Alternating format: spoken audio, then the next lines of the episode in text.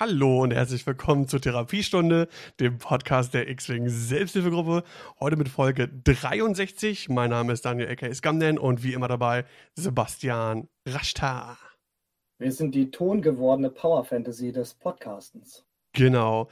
Nach langer, langer Zeit sind wir zurück aus der Sommerpause, endlich mit einer neuen Folge. Und es hat sich ja wirklich einiges, einiges, einiges getan. Und zwar so viel, dass wir äh, ja, im Prinzip eigentlich relativ viel weglassen, was mittlerweile schon ein alter Hut ist. An der Stelle Gratulation an Italien zum Gewinn der XTC. Ähm, und ich weiß nicht, was ich sonst noch alles in den letzten, ich glaube, wir hatten sechs Wochen Sommerpause ungefähr. In etwa, ja. Ja.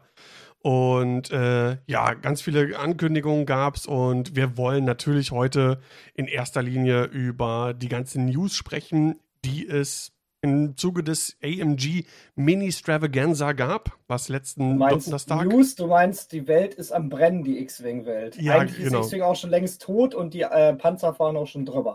Ja, es scheint auf jeden Fall sehr viel Redebedarf zu geben und äh, die Facebook-Gruppen und WhatsApp-Gruppen und Discords äh, der X-Wing-Welt sind am explodieren quasi. Und ja, wir wollen das heute auch ein bisschen, äh, vielleicht gerne als so ein bisschen Community-Call-In äh, mehr oder weniger ein bisschen machen, wenn wir über unsere Eindrücke dazu sprechen.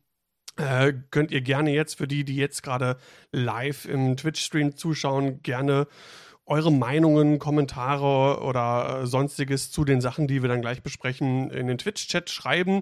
Wir werfen da immer dann Auge drauf und werden uns dann äh, gezielt einige von euren Kommentaren dann nochmal rauspicken. Bei uns im Discord gab es auch ein äh, Feedback, da gab es einen längeren Text, der geschrieben worden ist von unserem äh, Community-Mitglied Mighty. Das möchte ich gleich, äh, weil das sehr, sehr, schön geschrieben ist und sehr ausführlich und äh, kluge, meiner Meinung nach kluge Gedankengänge. Und äh, natürlich werden wir euch nicht verschonen und uns andere Meinungen auch aufdrücken. Nein, aber zumindest werden wir natürlich ja drauf eingehen und äh, besprechen, äh, ja, was wir von diesen ganzen Geschichten halten, von den neuen Ankündigungen und was sich für das Spiel an sich äh, ja ändern wird. Neue Patreon gab es nichts, da gibt es niemanden zu begrüßen. Ansonsten sei noch gesagt, letzte Woche lief unser neues Format SAG Level Up an. Da gab es die ersten zwei Spiele, neues Format äh, für Spiele im Stream. Das war sehr, sehr lustig. Da gibt es nämlich, wenn man bei uns im Stream eine Partie X-Wing spielt, das kann ein Casual Game sein, das kann ein Ligaspiel sein oder irgendwas, irgendein Spiel, was ihr halt auf X-Wing äh, im Tabletop Simulator spielt, könnt ihr dann bei uns im Stream spielen und habt dann die Möglichkeit, so wie ähnlich wie, wie bei der PlayStation oder bei Xbox so Achievements zu unlocken. Chivos. Genau, zum Beispiel, äh, weiß ich nicht, gewinne ein Spiel 200-0 oder äh, gewinne ein Spiel mit mindestens einem Droid Tri-Fighter in der Liste und solche Sachen. Und da haben der Funwalk und der Highgroff, der Bene und der Ronny Abfahrt in der letzten Woche sich schon die ersten Punkte gesichert. Das Ganze läuft bis, ich muss mal genau nachgucken, bis wann, auf jeden Fall bis äh, November läuft die Season 1 äh, von Level Up. Und jedes, je, jedes Mal, wenn man dann Achievements unlockt, äh, also diese, die erfolgreich dann quasi abschließt, dann bekommt man Levelpunkte, man levelt dann quasi also hoch. Und je nachdem, welches Level man dann zum Ende der äh, Season erreicht hat, da gibt es dann entsprechend Preise für Altarts oder auch äh, Schildtoken. Könnt ihr euch nochmal genau angucken. Den Link zu dem äh, Google Doc packe ich dann auch mal in die Shownotes von dieser Folge. Und da könnt ihr euch auch noch eintragen für die nächsten Spiele. Ich weiß nicht gar nicht, ich hoffe, dass ich die Folge morgen direkt, wir nehmen heute am Montag, dem, was ist heute? 13. 13. 13. Äh, September nehmen wir auf. Ich hoffe, dass die morgen am 14. direkt online geht. Denn am 15. und am 16. abends, jeweils um 7 Uhr und um 8.30 Uhr, gibt es dann Slots für Spiele. Da könnt ihr euch dann eintragen für, wenn ihr gerne im Stream spielen wollt. Und dann könnt ihr im Prinzip dort hochleveln und äh, am Ende dann was gewinnen. Fett krass Chivos Farm. Genau, genau, genau. So, ich begrüße schon mal die ersten Leute im Chat. Hallo Dodo, hallo Telonius. Schön, dass ein paar eingeschaltet haben. Ich hoffe, es wird fleißig mitdiskutiert. Ähm, ja, kommen wir zum, bevor wir zur eigen, zum eigentlichen X-Wing-Inhalt äh, sprechen, bisschen aus der privaten Plauderecke. Was haben wir in der Sommerpause alles so gemacht? Sebastian, wir haben uns ja jetzt auch dann länger nicht mehr äh, gesprochen. Erste Frage, wie geht's dir und äh, wie hast du den Sommer so verbracht? Sommer? Welchen Sommer?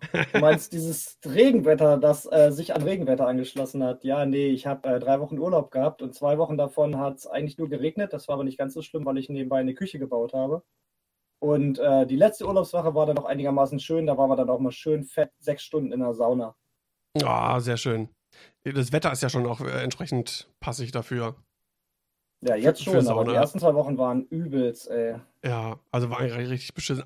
Eigentlich richtiges so, so, so, so Nerd-Drinni-Wetter. Ja, also für uns war es nicht schlimm, weil wir mussten unsere alte Küche mussten wir äh, erstmal rausreißen, weil die gehörte dem Vermieter und die, ich glaube, die war schon 30 Jahre in der Wohnung. Und du kannst dir nicht vorstellen, wie fettig eine Küche sein kann nach 30 Jahren. Oh, doch. Die Dunstabzugshaube, wir haben die nachher nur noch in Folie eingeschlagen, weil die war im Grunde so ein riesiger Fettbatzen. Wir sind ja im äh, Mitte November letzten Jahres umgezogen und hatten auch so eine ganz, ganz alte Küche, die dann auch auf den Sperrmüll musste. Ey, das ist wirklich einfach ekelhaft. So eine, so eine Küche ist wirklich ekelhaft. Unsere Handschuhe, die waren so richtig fetttriefend und als ich die dann auf dem, auf dem äh, Restehof, als ich dann entsorgt habe, diese, äh, diese Dunstabzugshaube, das war so ein richtig erhebendes Gefühl. Man ist sie einfach los gewesen und man wusste, man muss sie nie wieder anfassen ja, in seinem Leben. Ja, das glaube ich. Und dann haben wir halt hier eine riesen Ikea-Lieferung gekriegt und die ganze Wohnung stand voll mit Kartons und dann haben wir halt eine neue Küche gebaut. Die ist jetzt so zu 90 Prozent fertig. Seit zwei Wochen habe ich keine Lust mehr, da irgendwas dran zu machen. Die letzten paar Schritte, die noch gemacht werden müssen. Aber es ist so geil, eine frische, moderne Küche zu haben. Ja, absolut. Also es ist faszinierend. Also zum Beispiel mein, mein Vater hat mal eine Küche aufgebaut und der ist ja auch handwerklich sehr, sehr begabt. Ähm, und die haben da auch zu zweit oder zu dritt auch irgendwie eine Woche für gebraucht. Ja. Und als ähm, wir haben uns unsere Küche liefern und aufbauen lassen, als die dann kam im März. Und das ist der Wahnsinn. Die kamen irgendwie so um 8 und um 13 Uhr war alles fertig. Das ist völlig krank. Unfassbar. Und die waren wir, auch wir nur zu dritt. Alles, wir mussten uns da alles noch selbst verbringen. Ich habe zwar schon ein paar Küchen gebaut, weil ich ja schon relativ oft umgezogen bin, aber es sind auch immer wieder moderne Sachen dabei und dann fehlt natürlich das Werkzeug hier und das Werkzeug da. Dann war die Spüle war eingedellt, dann musste man nochmal zu Ikea fahren und dann wurde ich noch gleich geblitzt. Das war auch wieder toll. Cool. Es ist ein Spaß. ja. Richtiger Spaß. Und ich war äh, ein Wochenende mit meiner Frau in Mönchengladbach auf einem Brettspielwochenende. Das ist so von einem YouTube-Kanal vom Boardgame Digger, der macht da öfters mal so Brettspielwochenenden. Und da haben wir dann wirklich so von Freitag bis Sonntag eigentlich fast durchgängig durch Brettspiele gezockt. Das erste Mal wieder mit fremden Leuten, mit mehreren Leuten treffen und einfach mal richtig geil zocken. Das war cool. Ja, nice. Ja, in den Sommerferien habe ich auch äh, einmal, ein oder zweimal Brettspielabende gemacht mit, mit ehemaligen Kollegen von der alten Schule. Äh, das haben wir immer mal ab und an mal gemacht, nur nicht, nicht, nicht so irgendwie regelmäßig. Und da auch wieder echt wieder auf den Geschmack gekommen. So, ich hatte da in unserem Discord auch mal ein paar Bilder gepostet. Wir haben dann irgendwie Räuber der Nordsee heißt, hieß, glaube ich, das eine Spiel, Terraforming Mars und Seven Wonders gespielt und das hat einfach mega, mega viel Spaß gemacht. Das ist schon ziemlich cool. Ist einfach so. Ich muss eine kleine Geschichte erzählen von diesem Boardgame-Wochenende. Das war so eine Art äh, Jugendzentrum, so modernes. Und da waren halt wir, das waren so knapp 70 Boardgamer und da war dann noch so eine christliche Jugendgruppe. Und die mussten dann jeden Morgen an der Tischtennisplatte, mussten die halt so Psalmgesänge singen, so weiß ich, zur Einstimmung auf den Tag. Und wir saßen dann so ein paar Meter weiter entfernt und haben, falls es jemand kennt, Cash and Guns und Secret Hitler gespielt haben also mit so kleinen Schaumstoffwaffen auf uns gedeutet ja, und uns gegenseitig cool. als Hitler beschimpft. und wir so, du bist Hitler, nein, du bist Hitler, du Rassist, ich schieß dich tot. Und die standen halt fünf Meter entfernt und mussten Psalme aufsagen. Das war so schön. die hat auch gedacht, so, die kommen ich nicht in mal, den Himmel. Ich schätze mal, die ganzen äh, Leute, die auf dich aufgepasst haben, haben wahrscheinlich gesagt, hier, sag, werdet nicht wie die, werdet nicht so ein Abschaum. Genau, als abschreckendes Beispiel. Äh? Ja, sehr cool. Das war cool. Nee, ansonsten äh, den Sommer ganz gut überstanden auf jeden Fall. Wie gesagt, eine moderne Küche jetzt, ein bisschen gezockt hier und da. X-Wing habe ich am Rande verfolgt. Ich habe mir zumindest das letzte äh, Gold Squadron Podcast Turnier angeschaut. Aber muss auch sagen, dass mir langsam der, die derzeitige Meta und die Punkte echt ein bisschen aus dem Hals hängen. Aber da kommen wir ja gleich drauf. Es wird ja alles umgekegelt und zerstört. Ja. Die Zerstörung von X-Wing sozusagen. Rezo kommt auch gleich als, genau. als Gast. Ja, ursprünglich hatten wir uns ja quasi darauf eingestellt, äh, dass wir die Punkte quasi durchgehen, was sich so geändert hat. Äh, die gab es jetzt noch nicht, dafür ein paar andere News dazu äh, später mehr. Äh, X-Wing, ja, wir hatten quasi das erste Mal, wir waren leider nur zu dritt, aber jetzt langsam rollt es wieder an. Das erste Mal bei uns im 3TH, also in unserem äh, Spieleclub an Hannover, den, den, den ersten regulären X-Wing-Tag quasi wieder gehabt und äh, das war auch sehr witzig, das hat super viel Spaß gemacht. Äh, der Matze, den kennen die einen oder anderen, der war auch schon mal bei uns im Podcast zu Gast oder äh, des Öfteren mal auch zum Beispiel bei den XTC-Games als Co-Kommentator mit am Start. Und Alter, ich habe auch noch wieder, wieder festgestellt, wie aus der Übung ich dann doch bin. Also so viel Dummzeug auch wieder gemacht und ähm, aber da ist mir auch aufgefallen, also es hat Spaß gemacht, Bock, aber doch ein bisschen eher so ja, rumgedödelt, mehr oder weniger, weil ja, wir, wir warten auf die neuen Punkte im Prinzip, ne? Wusste nicht so genau, was spiele ich denn jetzt? Äh, ja, gut, ich habe dann Echo Vader zum Beispiel äh, gespielt, weil ich denke, das wird wahrscheinlich weiterhin spielbar bleiben. Also ich kann mir nicht vorstellen, dass Vader noch teurer wird. Echo denke ich mal auch nicht. Und wenn Echo vielleicht ein bisschen teurer wird, dafür Vader dann ein bisschen günstiger, würde das auch wieder passen. Und äh, ansonsten habe ich noch, ich glaube, irgendwas Rebelliges gespielt. Ah ja, genau, die, die, Liste von Reinecke mit Corin Horn, äh, Ahsoka im A-Wing und Hera im A-Wing. Die macht wirklich sehr viel Spaß, die Liste, muss ich sagen. Die ist ziemlich cool und ich denke, da kann man auch in Zukunft noch was, was mitmachen. Ja, so viel dazu, ja. sonst sommermäßig, äh, paar private Sachen. Äh, insgesamt war der Sommer nicht so geil und muss ich sagen, nee. also.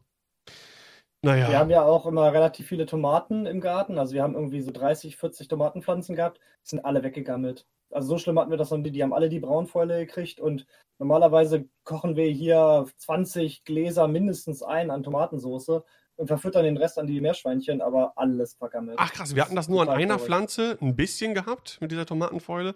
Ansonsten, mhm. das habe ich wirklich äh, super interessant für alle gerade. wirklich sehr, sehr viele Tomaten geerntet. Ja. Nee, was bei uns richtig ärgerlich. Also so, so, so schlimm war es noch in keinem Jahr. Dafür nächstes Jahr dann wahrscheinlich 40 Grad, äh, vier Wochen lang. Ja, und du hast mich auf die Idee gedacht, weil, weil, weil du es auch, weil ihr das ja auch zu Hause macht. Äh, Im nächsten Jahr werde ich äh, auch mal Chilis anpflanzen. Das macht richtig Weil, weil ich habe so eine Kräutertreppe mit unglaublich vielen Kräutern und davon auch die Hälfte ist einfach nur wie Unkraut und gar nicht genutzt, ja. weil so viel benutzt man dann irgendwie dann doch nicht und dann werde ich ein bisschen aussortieren und stattdessen noch mal ein paar Chilis da irgendwie einpflanzen. Da kann ich dir eine gute Website später empfehlen, die auch schon fertige Pflanzen dann verkaufen. Das ist gut. Ja. Macht Spaß. Genau. Ja, ansonsten ähm, übernächsten Sonntag ist dann noch das Turnier in Herford bei Dodo. Könnt ihr nochmal schauen. Ich glaube, es ist schon voll, aber äh, ja, vielleicht kann man hoffen und sich auf die Nachrückerliste setzen. Und dann habe ich noch mitgekriegt äh, auf WhatsApp. Nicht Bundestagswahl? Ja, ist am selben, genau. Äh, hoffen, hoffentlich haben alle Briefwahl gemacht. Und ähm, es gab auch noch andere Turniere mittlerweile, habe ich jetzt äh, schon gesehen in, auf Facebook oder ähm, auf Instagram habe ich gesehen von einem Turnier in der Ebbelvoy-Region, glaube ich, war das, und auf WhatsApp. Und ja, es ist halt einfach schön zu sehen, dass es jetzt alles so wieder äh, ja, anrollt quasi, ne? Geht wieder los. Genau. Umso ja, schöner, Fragezeichen, dass sich auch generell im Bereich X-Wing was tut. Kommen wir mal zum ersten Punkt. Bevor wir die ganze äh, Geschichte mit Änderungen für eventuell Turniere und was sich mit Initiative und Bits und so weiter und so fort ändert, äh, schauen wir erstmal auf Releases, die es gibt. Wir haben es ja schon vor einigen Monaten angedeutet bekommen, indem das Artwork der Razor Crest released worden ist. Das gab es irgendwie in einem Stream zu sehen. Das heißt, mehr oder weniger ist die schon angeteasert worden und jetzt ganz offiziell wurde die gezeigt. Und kurz ein, reingrätschen wollen, bevor du da ja, gleich klar. auf die Bilder und auf die ähm, Veröffentlichung eingehst. Und zwar wurde das halt alles gezeigt bei der AMG Mini Stravaganza, die sie jetzt halt veranstaltet haben im letzten Wochenende. Genau. Und da gab es halt auch einen X-Wing-Stream und da wurde halt auch erst gesagt, so, oh, es gibt zig Legion-Streams und zig ähm, Crisis Protocol Streams und nur eine Stunde für X-Wing hat man sich Zeit genommen. Das kann ja wohl nichts sein. Was werden die machen? Den Abgesang auf X-Wing. Aber ich muss sagen, das war vom Feeling her nicht schlecht, was da geboten wurde. Also man hat jetzt wirklich die, ähm, das Design-Team ein bisschen besser kennengelernt und auch so deren Gefühl zu X-Wing. Und hier der eine Designer, der Will Schick, hat auch gesagt, er möchte X-Wing gerne so lange weiter betreuen, bis er halt irgendwann in Rente geht und der Mann ist noch nicht alt. Also das scheint schon wirklich bei AMG jetzt äh, der, die Entscheidung gefallen zu sein, dass man X-Wing auch wirklich auf längere Zeit am Leben halten will. Und da haben sie auch wirklich ein paar Ideen zu, zu denen wir dann später noch kommen. Also Wer das noch nicht gesehen hat, soll sich auf jeden Fall mal bei Twitch das VOD davon anschauen. Bei YouTube gibt es das auch. Ähm, diese eine Stunde, ähm, This is the Way hieß dann dieses äh, Panel. Der, der Slot, ist wirklich genau. sehr, sehr interessant. Also man sieht unter anderem auch die ähm, Chefin von AMG, die Simone Elliott, die äh, vorher, was hat sie gesagt, äh, Lizenzbeauftragte für ganz Asmodee war. Also schon ein richtig krasser Job, wenn man überlegt, für ganz Asmodee, das ist ein Ja. Riesenkonzern. Und die macht jetzt, ist jetzt halt der Chef bei AMG. Und die haben wirklich schon, äh, man hat einfach gemerkt, die sind im Herzen dabei. Und äh, halt nicht nur so, manchmal war das bei äh, Fantasy Flight ja so, auch auf den ähm, Pressekonferenzen, dass das alles so ein bisschen trocken war.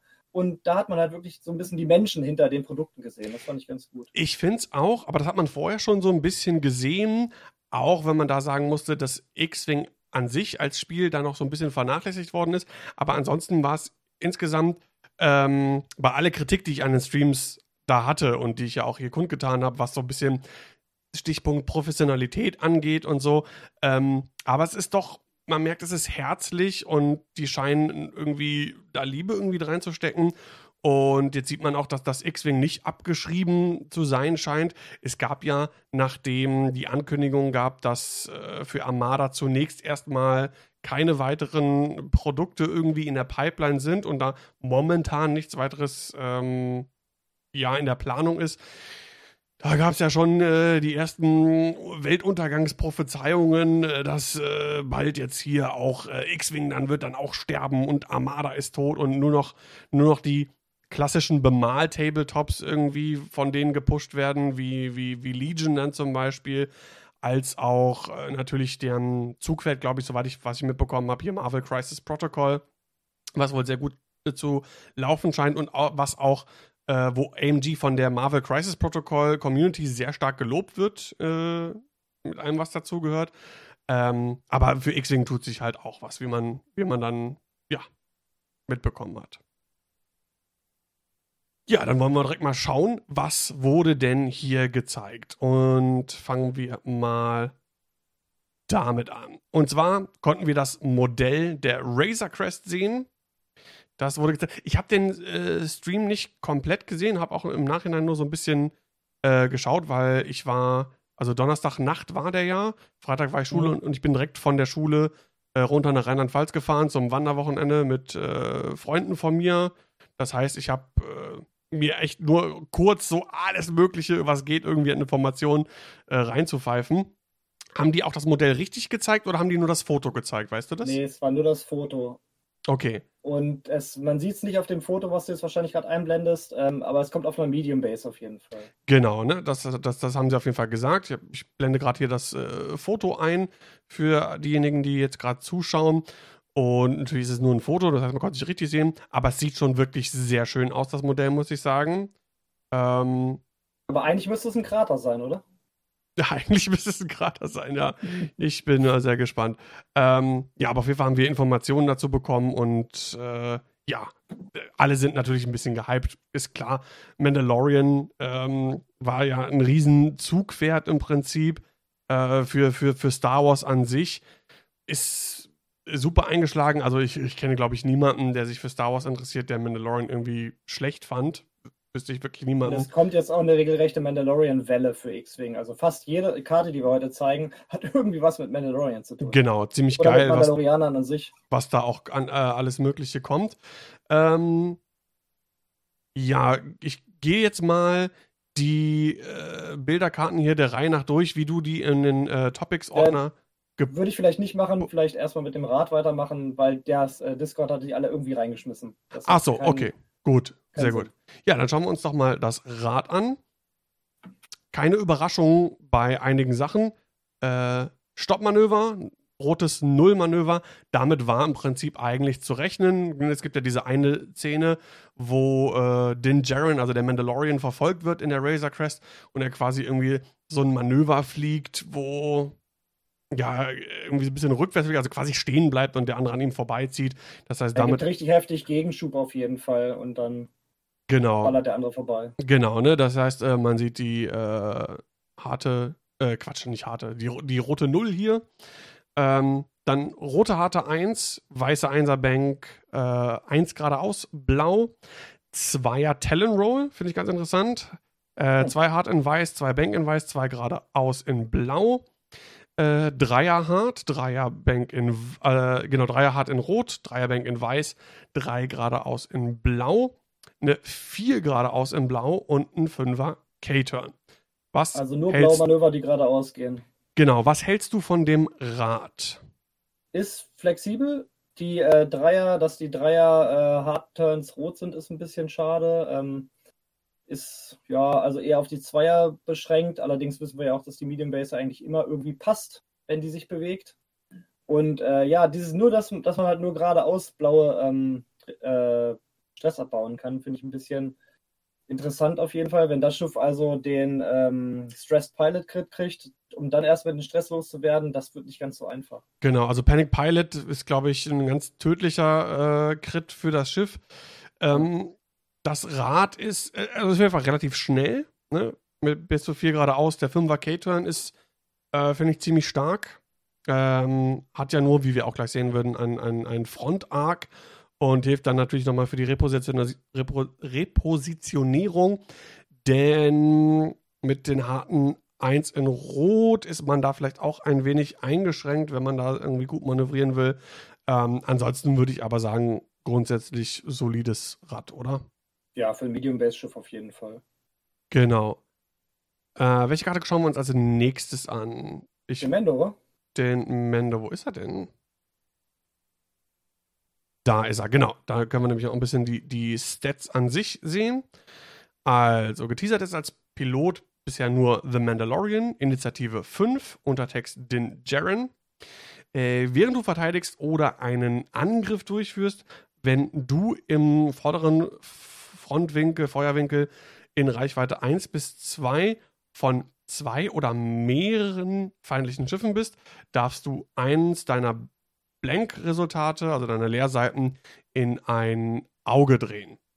Äh, die ST-70, das ST-70 Assault Ship, wie man jetzt weiß, dass diese Klasse von Schiff heißt. Wusste man das vorher eigentlich schon? Nee. Ist mir noch nicht. Zumindest, zumindest nicht. Nee, ich, vielleicht in irgendeinem Buch, was es zum, zur Serie gab, eventuell. Das also weiß ich jetzt nicht. Der, der Raccoon-Podcast wusste es bestimmt. Wahrscheinlich, wahrscheinlich. genau, Gruß an der Stelle. Ähm, ja, wie gesagt, drei, drei Angriffswinkel nach vorne, Standard 90 Grad Feuerwinkel, äh, zwei Verteidigungswürfel, gepanzert von sieben Hülle und zwei Schilden. Als Aktionen stehen zur Verfügung Fokus, Evade, äh, Zielerfassung und eine, was ich sehr interessant finde, eine Barrel Roll, aber in Rot. Schreit fast nach Expert Handling hier. Äh, ja, also auf, aufgrund der halt, wie gesagt, doch relativ vielen Rotmanöver plus äh, der Blaumanöver, die nur die geradeausmanöver sind. Also ich denke, das Ding ist auf jeden Fall ganz schön tough. Also äh, neun Lebenspunkte hinter zwei Grünen mit einem weißen Evade das kann ein bisschen Feuer ab, das Schiff. Ja, ich denke auch. Also grundsätzlich gefällt es mir.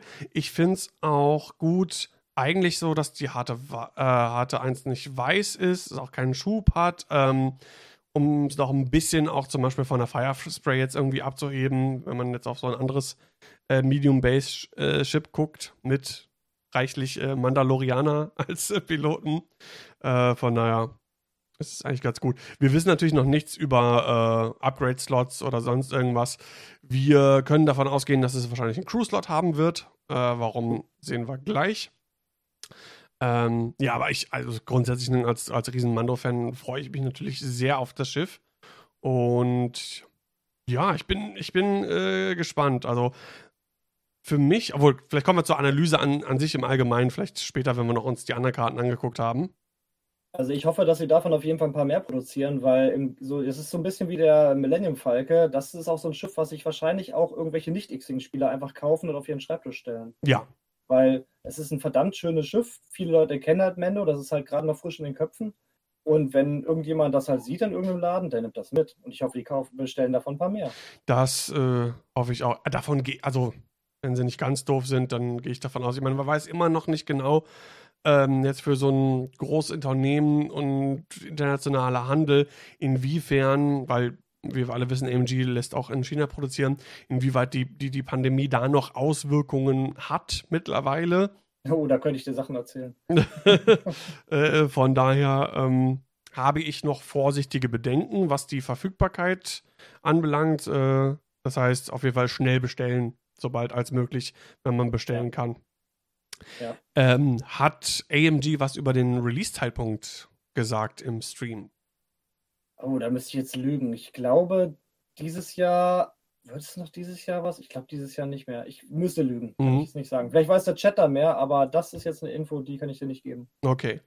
Äh, weil ich hätte mir sonst grundsätzlich vorstellen können, weil es ja passend ist, äh, dass sie irgendwie fürs, fürs Weihnachtsgeschäft dann irgendwie Hm. released wird im, im November oder so. Ähm, ich weiß halt nicht, wie viel Zeit oftmals lag zwischen einer Ankündigung, damals noch von FFG in, in, äh, in Form eines Artikels und dann zum tatsächlichen Release. Aber da lag schon, da lagen schon immer, glaube ich, meistens drei, vier Monate irgendwie zwischen. Von Ja, da daher, gab es immer ganz fiese Fluktuationen. Manchmal haben sie uns was gesagt, dann kam es schon gefühlt zwei Wochen später. Manchmal wurde es geteasert und kam dann erst ein halbes Jahr später.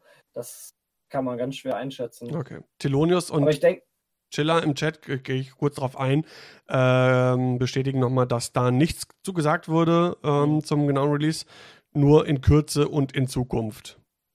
Ja. Also, sonst mehr Infos gab es da wohl nicht. Ja. aber gerne bald. Geiles Schiff. Pff, auf jeden Fall, bin ich dafür. Gut, äh, eine Karte, die mit dem Schiff kommt, äh, Oh, was für eine Karte. Was für eine Karte. ich äh, hoffe, du meinst jetzt auch dieselbe wie ich, The jeden. Child. Natürlich. Genau. Grogu, wie wir mittlerweile wissen, wie der kleine Knirps heißt, im schönen Artwork mit der, mit der, äh, mit der Brühe am Schlurfen. Mega. Während sich die anderen kloppen. Sieht sehr cool aus. Genau, eine Crewkarte für, und das finde ich sehr interessant, Imperium, Rebellen oder Scum. Oh ja. Ähm, also beim Aufstellen, nachdem die Einheiten gesetzt worden sind, wähle einen Gegner. In der Regel hat man ja nur den einen Gegner. Äh, und der Gegner äh, assigned, wie heißt er, ordnet äh, zwei seiner Schiffe die Merciless Pursuit Condition zu. Was die macht, gucken wir uns gleich an. Ähm, der ganze, der Knirps hat zwei Force, die sich aber nicht jede Runde wieder eine, eine Force aufladen, wie wir das sonst kennen, sondern ähm, ja, es, du, du verlierst dein, dein Wiederauflade-Symbol, ne, dieses kleine Dreieck, was sonst neben manchen Charges oder neben den Force immer steht. Ähm, aber äh, nachdem du verteidigst, wenn du ähm, Schaden durch den Angriff genommen hast, lädst du eine Force wieder auf. Also Grogu hat Hate. Gro Grogu hat Hate, das ist die dunkle Seite von Grogu. Schauen wir uns mal die Condition an. Ähm, ganz kurz, das Ja. bedeutet aber auch, dass wenn du noch eine zweite Force Crew hast, die aufladen würde, die würde das auch verlieren durch Grogu. Ja, Weil stimmt. er sagt ja, deine Macht äh, verliert das Recurring Icon. Das bedeutet, Ja. wenn, das, wenn der Pilot schon Macht hat Genau, oder zum Beispiel. eine andere Crew drauf sitzt, Ja. Alles ist nicht mehr aufladbar. Alles wird geblockt durch diese Fähigkeit von Grogu und dann äh, kommt halt das mit dem Schaden nehmen und Macht aufladen. Ja, da muss man sich genau überlegen, ne, ob, man, äh, ob man The Child auf sein Schiff packt oder nicht. So, die Condition, ne? Der Gegner, wenn, wenn man selber äh, The Child in seiner Crew hat, dann kann man ja zwei, äh, der, kann der Gegner zwei seiner Schiffe die Merciless Pursuit Condition zuordnen. Die schauen wir uns jetzt einmal an. Oh, das ist ein bisschen klein hier. Warte mal, das mal ein bisschen größer. So, nachdem du einen Angriff durchgeführt hast, wenn der Verteidiger mit The Child ausgerüstet ist, darfst du ein Target Lock, also eine Zielerfassung, auf den äh, Defender nehmen. Nicht als Aktion, sondern die kriegst du dann einfach. Ist schon ziemlich stark, gerade weil es auf zwei Schiffe gehen kann.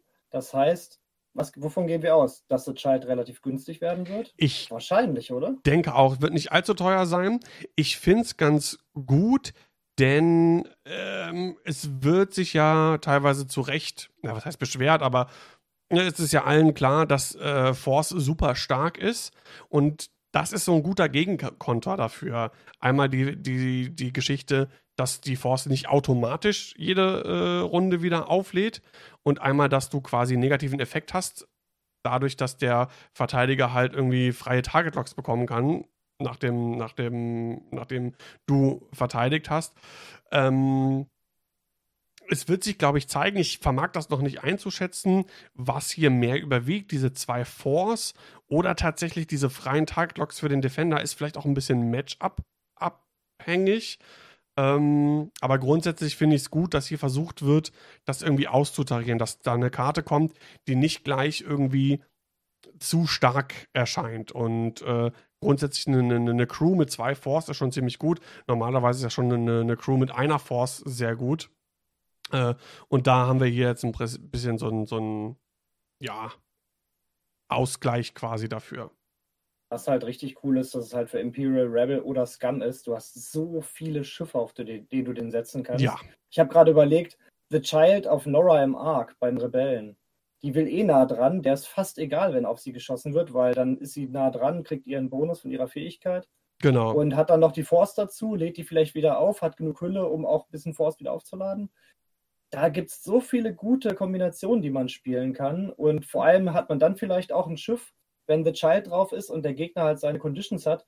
Vielleicht geht der Gegner dann eher auf das Schiff, wo The Child drauf ist, weil er dann halt diesen Condition-Bonus kriegt und lässt vielleicht andere von deinen Schiffen ein bisschen in Ruhe. Da gibt es so schöne Möglichkeiten und taktische Varianzen, die man ins Spiel reinkriegt über diese eine Karte. Mhm. Finde ich ganz, ganz klasse. Ja, ich will nochmal kurz auf den Chat hier eingehen. Mittlerweile sind da, jetzt hat sich der Craig verabschiedet, aber Gut, gut, dass ich so noch aufnehme, darf ich das Ganze wieder einmal umwandeln.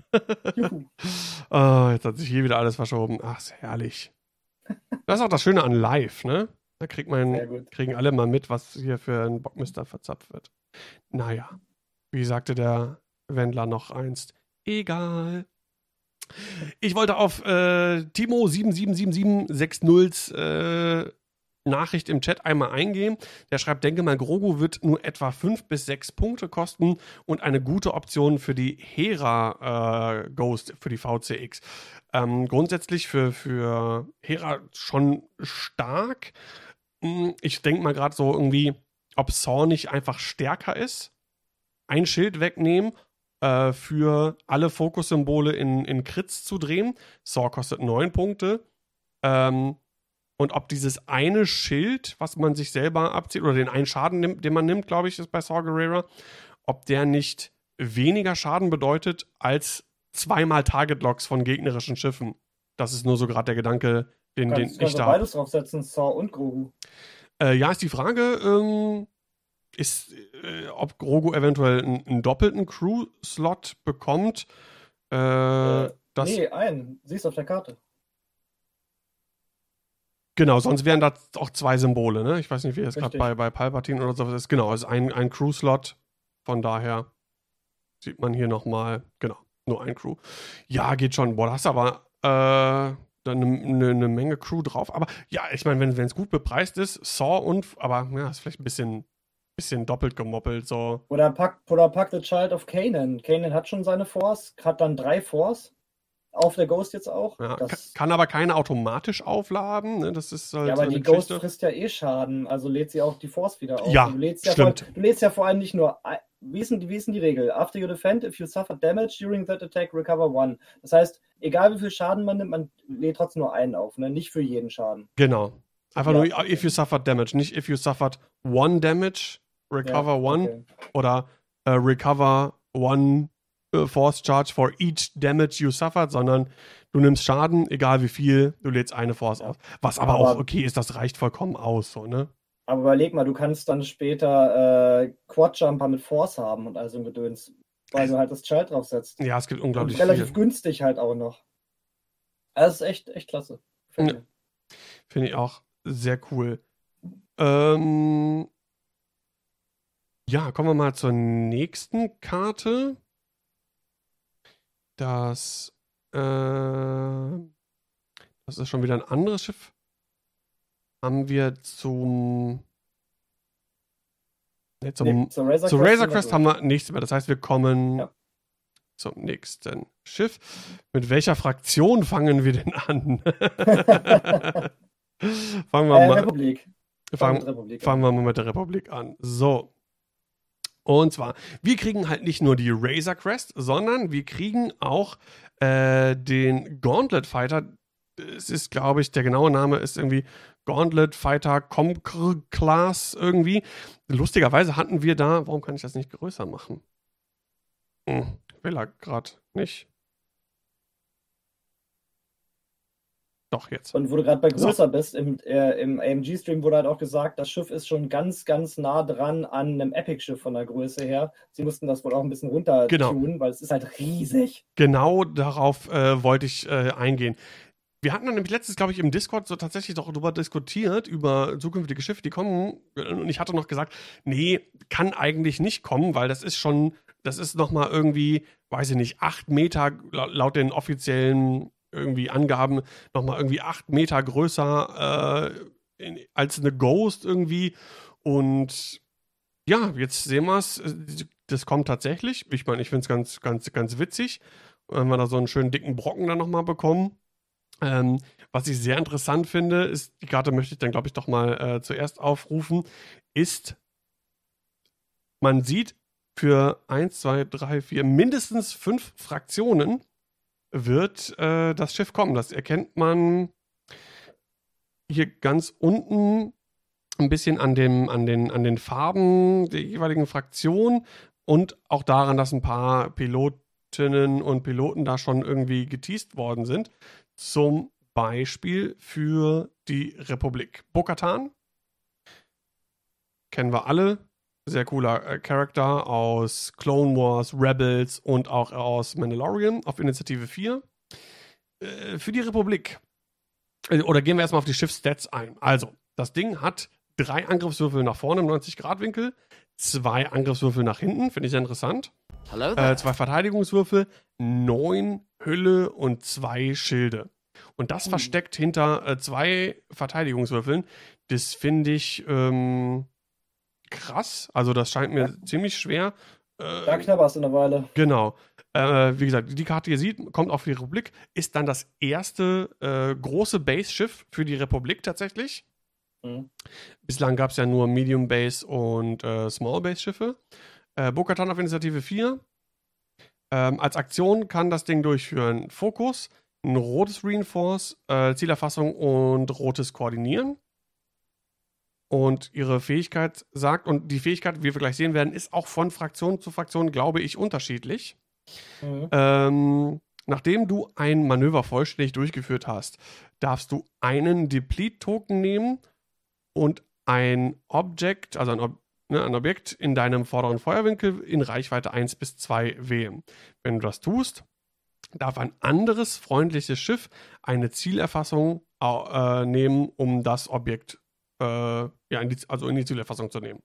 Das ist allerdings eine Zielerfassungsaktion. Das heißt also, das ist kein Game-Target-Lock, genau. mhm. sondern es muss, darf nicht gestresst sein. Genau.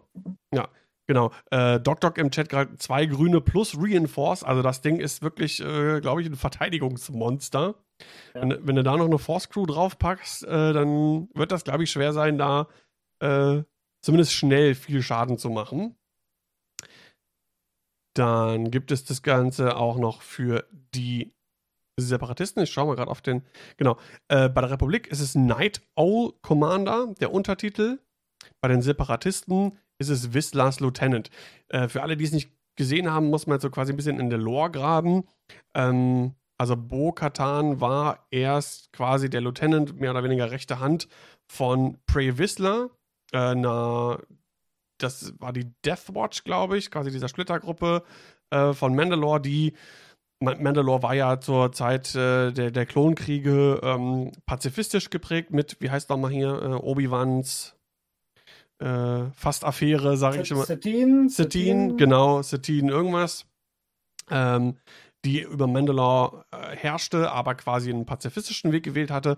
Und die, die Death Watch war damit gar nicht einverstanden. Die wollte äh, Mandalore wieder zur, zur alten kriegerischen, zum alten kriegerischen Glanz zurückführen und äh, war mit diesem pazifistischen Weg gar nicht einverstanden und hat dann quasi, ja, auf der Seite der Separatisten oder zumindest mit separatistischer Unterstützung äh, gekämpft, die ganze Death Watch, weil die, äh, weil Mandalore zu dem Zeitpunkt von der Republik quasi auch unterstützt bzw. Ähm, ja, verteidigt worden ist. Später auch mit der Unterstützung von Maul. Genau, aber das ist ja nochmal eine ganz andere Geschichte. Und ja. das ist dann für Previsler auch nicht so gut ausgegangen, dass er sich mit Maul eingelassen hat. Äh, falls ihr es nicht gesehen haben solltet, äh, das passiert, glaube ich, in der vorletzten Staffel von äh, Clone Wars. Äh, müsste, glaube ich, glaube Staffel 5 gewesen sein. Wirklich großartige Staffel. Und diese ganze, dieser ganze ähm, Story-Arc rund um Maul und dann die, die, Mandalor Man die Mandalorianer, die dann quasi äh, Maul unterstellt waren, quasi, also Maul der Anführer und dann auch diese Rüstung, diese Mandalorianer-Rüstung in dem Maul-Paint-Scheme mit den Hörnern und so, das ist schon ziemlich, ziemlich cool alles. Und Bo-Katan jetzt ja auch bei äh, Mandalorian schon dabei gewesen. Genau. So, gucken wir mal kurz auf die Schiffsfähigkeit von Bokatan äh, auf der Separatistenseite. Sie sagt, bevor ein freundliches Schiff in Reichweite 0 bis 2 aktiviert wird, darfst du eine Charge ausgeben. Bokatan hat eine sich jede Runde wieder aufladende Charge. Äh, wenn du das tust, dann darf das Schiff einen Strain-Token äh, nehmen, um einen ro roten oder orangenen Token zu entfernen, der kein Stress ist. Also das heißt Weapons Disabled, äh, Jam, ähm, Lock, äh, was noch? Ion. Ion ist blau, glaube ich. Traktor. Ion ist auch rot. Nee, äh, orange. Ist nur, ist nee, nur, rot. Ion ist nur blau bei, bei mir, weil ich es als blauen. Äh, nee, rot. Acryl-Token habe. Achso, ja. ihr, ihr, die jetzt gerade zuhören und zusehen, ihr, weißt, ja. ihr wisst ja selber, was alles äh, rote und orange Token sind. Aber genau. alles so Fähigkeiten, die auf jeden Fall nicht das Schiff selbst betreffen, sondern halt immer irgendwie unterstützend wirken. Sowohl bei der äh, Republik als auch bei den Separatisten. Genau. Dann war es das von den Schiffsfähigkeiten, die wir bislang wissen. Wir kennen halt Republik und Separatisten. Schauen wir mal auf das Rad. Also auch äh, der Gauntlet Fighter kann stehen bleiben, rotes äh, Nuller-Manöver. Die Einer-Banks sind blau, sind auch die einzigen Einsammanöver, die das Schiff hat. Zweier hart in weiß, Dreier hart in rot, Dreier Bank in weiß, drei geradeaus in weiß und äh, vier geradeaus in weiß. Ähm, ist okay. Das Ding ist alles nur nicht langsam. Ja, ist relativ schnell und ähm, hat kein, kein K-Turn, oder eine Talon Roll. Aber man darf nicht vergessen, es hat ja auch einen rückwärtigen Feuerwinkel mit zwei Angriffswürfel. Von daher finde ich das Rad absolut in Ordnung. Ähm, auch der Gauntlet Fighter wird Stress nicht sonderlich mögen. Nicht allzu viele ähm, stressabbauende blaue Manöver. Ähm, ich hätte zumindest gedacht, äh, wenn ich mir das Rad so auf den ersten Blick angucke, dass die drei geradeaus vielleicht noch weiß, äh, blau gewesen wäre. Aber ich denke, damit kann man, damit kann man gut arbeiten. Also was ein bisschen fehlt, ist halt die 1 geradeaus. Das heißt, du kannst mit dem Schiff einfach nicht langsam, weil wenn du die 2 geradeaus fliegst und dann noch die große Base dazu nimmst, ja. geht das Ding einfach über Meilen. Und äh, so langsames Anfliegen, wie zum Beispiel mit dem imperialen Shuttle, mit dem Lambda, ist damit einfach nicht möglich. Nee, du könntest halt irgendwie einer Bank Stopp, einer Bank Stopp, irgendwie so, weil die einer Banks, die sind ja blau wenn du das ein bisschen verzögern wirst, du kannst ja dann zum Beispiel dein Schiff entsprechend aufstellen, dass du es vielleicht im 45-Grad-Winkel aufstellst, ähm, machst erst ein Stoppmanöver, dann eine Einerbank nach rechts, wenn du es zum Beispiel in der linkeren, in der linken unteren Ecke aufgestellt hast. Wohl, geht das gar nicht mit großer Base? Schräg aufstellen? Ja, müsste doch, ne? Kommt drauf an, wie schräg du es aufstellst. Ja, im 45 Grad, 45 Grad weil sonst passt das, glaube ich, nicht, sonst fliegst du vom Rand, wenn es wenn das, äh, steiler aufstellt. Ist ja auch wurscht. Ähm, nee, müsste gehen, genau. Und äh, wie gesagt, bleibst stehen, einer Bank nochmal stehen bleiben, einer Bank dann nach links, wieder stehen bleiben. Dann hast du schon ein bisschen verzögert ähm, und kannst deine Begleitschiffe, je nachdem, was du da immer noch hast, erstmal irgendwie nach vorne schicken und du kannst dann von hinten ranpreschen. Fühlt äh, sich halt ein bisschen hackeliger an, als mit dem Shuttle einfach eins geradeaus zu fliegen, aber ja. Das ja. Und äh, wie gesagt, wir sehen ja, ne, Reinforce und äh, zwei äh, Verteidigungen, wenn das erst später in, in, in, den Kampf einsteigt und du hast vielleicht schon als Gegner Schaden auf, auf das Beiwerk von dem Fighter gemacht, ähm, könnte ich mir auch als, als gutes Endgame-Schiff irgendwie vorstellen. Wenn du da noch eine Force Crew hast, irgendwie, ähm, glaube ich, kann auch eine gute Supporter-Rolle erfüllen und trotzdem äh, gut Schaden austeilen. Also äh, ich bin sehr gespannt. Finde ich, find ich super. Das Modell finde ich klasse. Ich glaube, das wird ein safer Kauf. Wo du das Modell ansprichst, was auch ein bisschen geteasert wurde, ist, dass es wohl auch beweglich sein wird. Obwohl es halt so groß ist, meinte sie, ähm, die Simone hat sie so ein bisschen mit den Händen gezeigt, dass äh, das Schiff wohl bewegliche Teile haben wird. Und man kennt das Ah, aus, okay. aus den Filmen. Der klappt, da klappt sich ja das Mittelteil immer nach oben, wenn das Schiff landet. Ja, Und das genau soll so. wohl das Modell dann für X-Wing auch haben. Okay. Gut, ist, ist für das Spiel selber jetzt, äh, glaube ich, irrelevant, weil das ist dann, glaube ich, eher hinderlich. Aber es Ja. ist nett. Nett, sagen wir mal, ne? Gut. Ähm. Ah, Mighty im, im Chat äh, hat noch einen guten Himmel, damit man die Base sehen kann, ne? Kann man es dann hochklappen, da kann man besser den Feuerwinkel erkennen. Natürlich. Das ist ja wie beim Lander-Shuttle, was immer so ganz leicht die Flügel anwinkelt und ein bisschen winkt, damit man da Genau. überhaupt genau. was von sieht. Kommen wir jetzt zu der Geschichte. Äh, der Gauntlet Fighter kommt mit einer ziemlich coolen neuen Ja, Sache. Und zwar, äh, ich blende es mal einmal ein, mit den Clan Ren Kommandos. Äh, zwei Crew-Slots braucht das Ganze. Lässt uns darauf auch schließen, dass der Gauntlet Fighter mit mindestens zwei Crew-Slots kommen wird. Rebellen und Non-Small Ship. Also Medium Base oder große Base ausrüstbar. Es gibt, glaube ich, eh keine, zumindest zu diesem Zeitpunkt im Spiel, keine kleine, äh, kein klein basiges Schiff, was zwei Crew-Slots hat. Also nicht, dass ich wüsste. ihr wisst ich auch nicht. Äh, genau, zwei Charges, die sich nicht wieder aufladen. Und besagt, während der Systemphase darfst du eine Charge ausgeben, um ein Kom eine Kommandoteam Remote äh, mit Hilfe der 1 geradeaus Schablone zu platzieren. Remote sind die Dinger zum Beispiel auch die Dank Probe Droids sind Remotes.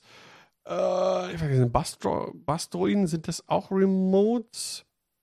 Oder Sensor Boys? Nein, Ja, diese Geschichten. Das, auf jeden Fall das, was man äh, droppen oder launchen kann, was halt keine, keine Bombe ist. Ähm, kleiner Hinweis noch, äh, danke an, an Chilla. Äh, Auzituk als kleine Base hat äh, zwei Crew-Slots. Hm. Okay. Ähm, zurück zu den kleinen Ren-Kommandos. Also, du kannst dieses Gerät platzieren äh, und zwar die, die äh, quasi nach vorne und nach hinten kannst du die quasi äh, ab äh, abschießen, wenn ich das richtig das verstehe, oder? Device hat Front and Rear Guides. Äh, Du, you can place that device using its Front or Rear Guides. Das heißt, das Device wird im Gegensatz zu einer Bombe, die hat ja nur eine Seite mit Guides, hat dieses Device dann wohl zwei Seiten. Das Ah. heißt, also du kannst es, was das jetzt allerdings Es, weiß es, ist vielleicht nicht symmetrisch geformt. das Die, kann sein. das, was man dann nachher droppt, die, die Kommandos. Ähm, vielleicht ist es deswegen irgendwie relevant. Und die, ähm, die Charges können nicht äh, auch wieder Nee. aufgeladen werden. Nee, ich glaube, das ist, damit ist das Schiff gemeint, was die droppt. Ich denke, also kann auch sein, dass damit das Schiff gemeint ist, dass du halt die Kommandos entweder nach vorne oder nach hinten pupsen kannst von deinem Schiff aus. Äh, ja, oder, oder dass du, wenn, das wird ja wahrscheinlich wie so die Bastoiden an ein Schiff gepackt, dass du es da nach vor, vorne oder hinten dran packen kannst. Irgendwie so. Ja. Schauen wir Auf mal jeden an. Fall sieht man schon, dass es halt für Rebellen, das heißt, und da sind 1, 2, 3, 4, 5 Karten gezeigt in dem Spread. Das heißt, ich schätze mal, es gibt dann wahrscheinlich Kommandos für jede Fraktion, wie es dann wohl auch den Gauntlet für jede Fraktion Genau. geben wird. Wir sehen, also jede fünf. Genau, wir sehen hier schon äh, in der nächsten Karte das Remote für Scum, Mandalorian Super Commandos, A in Klammern. Gibt es dann vielleicht auch B? Man weiß es nicht. Wirklich? Äh, gesagt, ein Re Remote hat äh, einen Angriffswinkel, 90 Grad nach vorne, äh, mit zwei Angriffswürfeln, wird behandelt wie ein äh, ja, Tor Torpedo oder ja, genau. Äh, kann Reichweite 1 bis 2 feuern. Das heißt, kriegt keinen Reichweitenbonus, weil es halt eine, eine Sekundärwaffe da ist. Äh, zwei Verteidigungswürfel, zwei Hülle und zwei Charge und hat Initiative 2 und besagt, nachdem ein feindliches Schiff dich überlappt, bekommt es einen Strain-Token.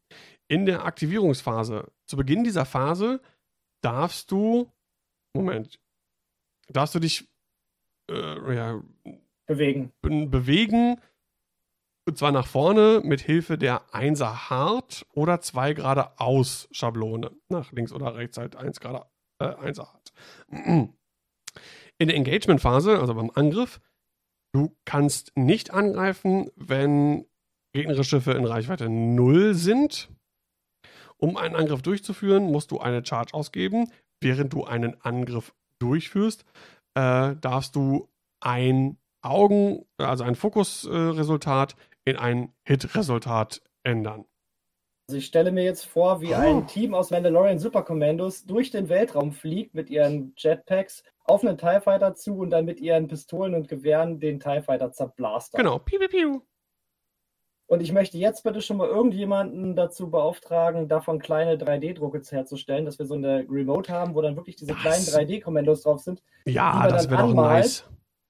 Und die man dann anmalt, dass man so kleine Mandalorians hat, die durchs Weltall fliegen und dann gegnerische Schiffe weg wegschießen. Ja, da wäre Wie ich, cool ist das denn? da wäre ich stark für. Auf jeden Fall. Do it.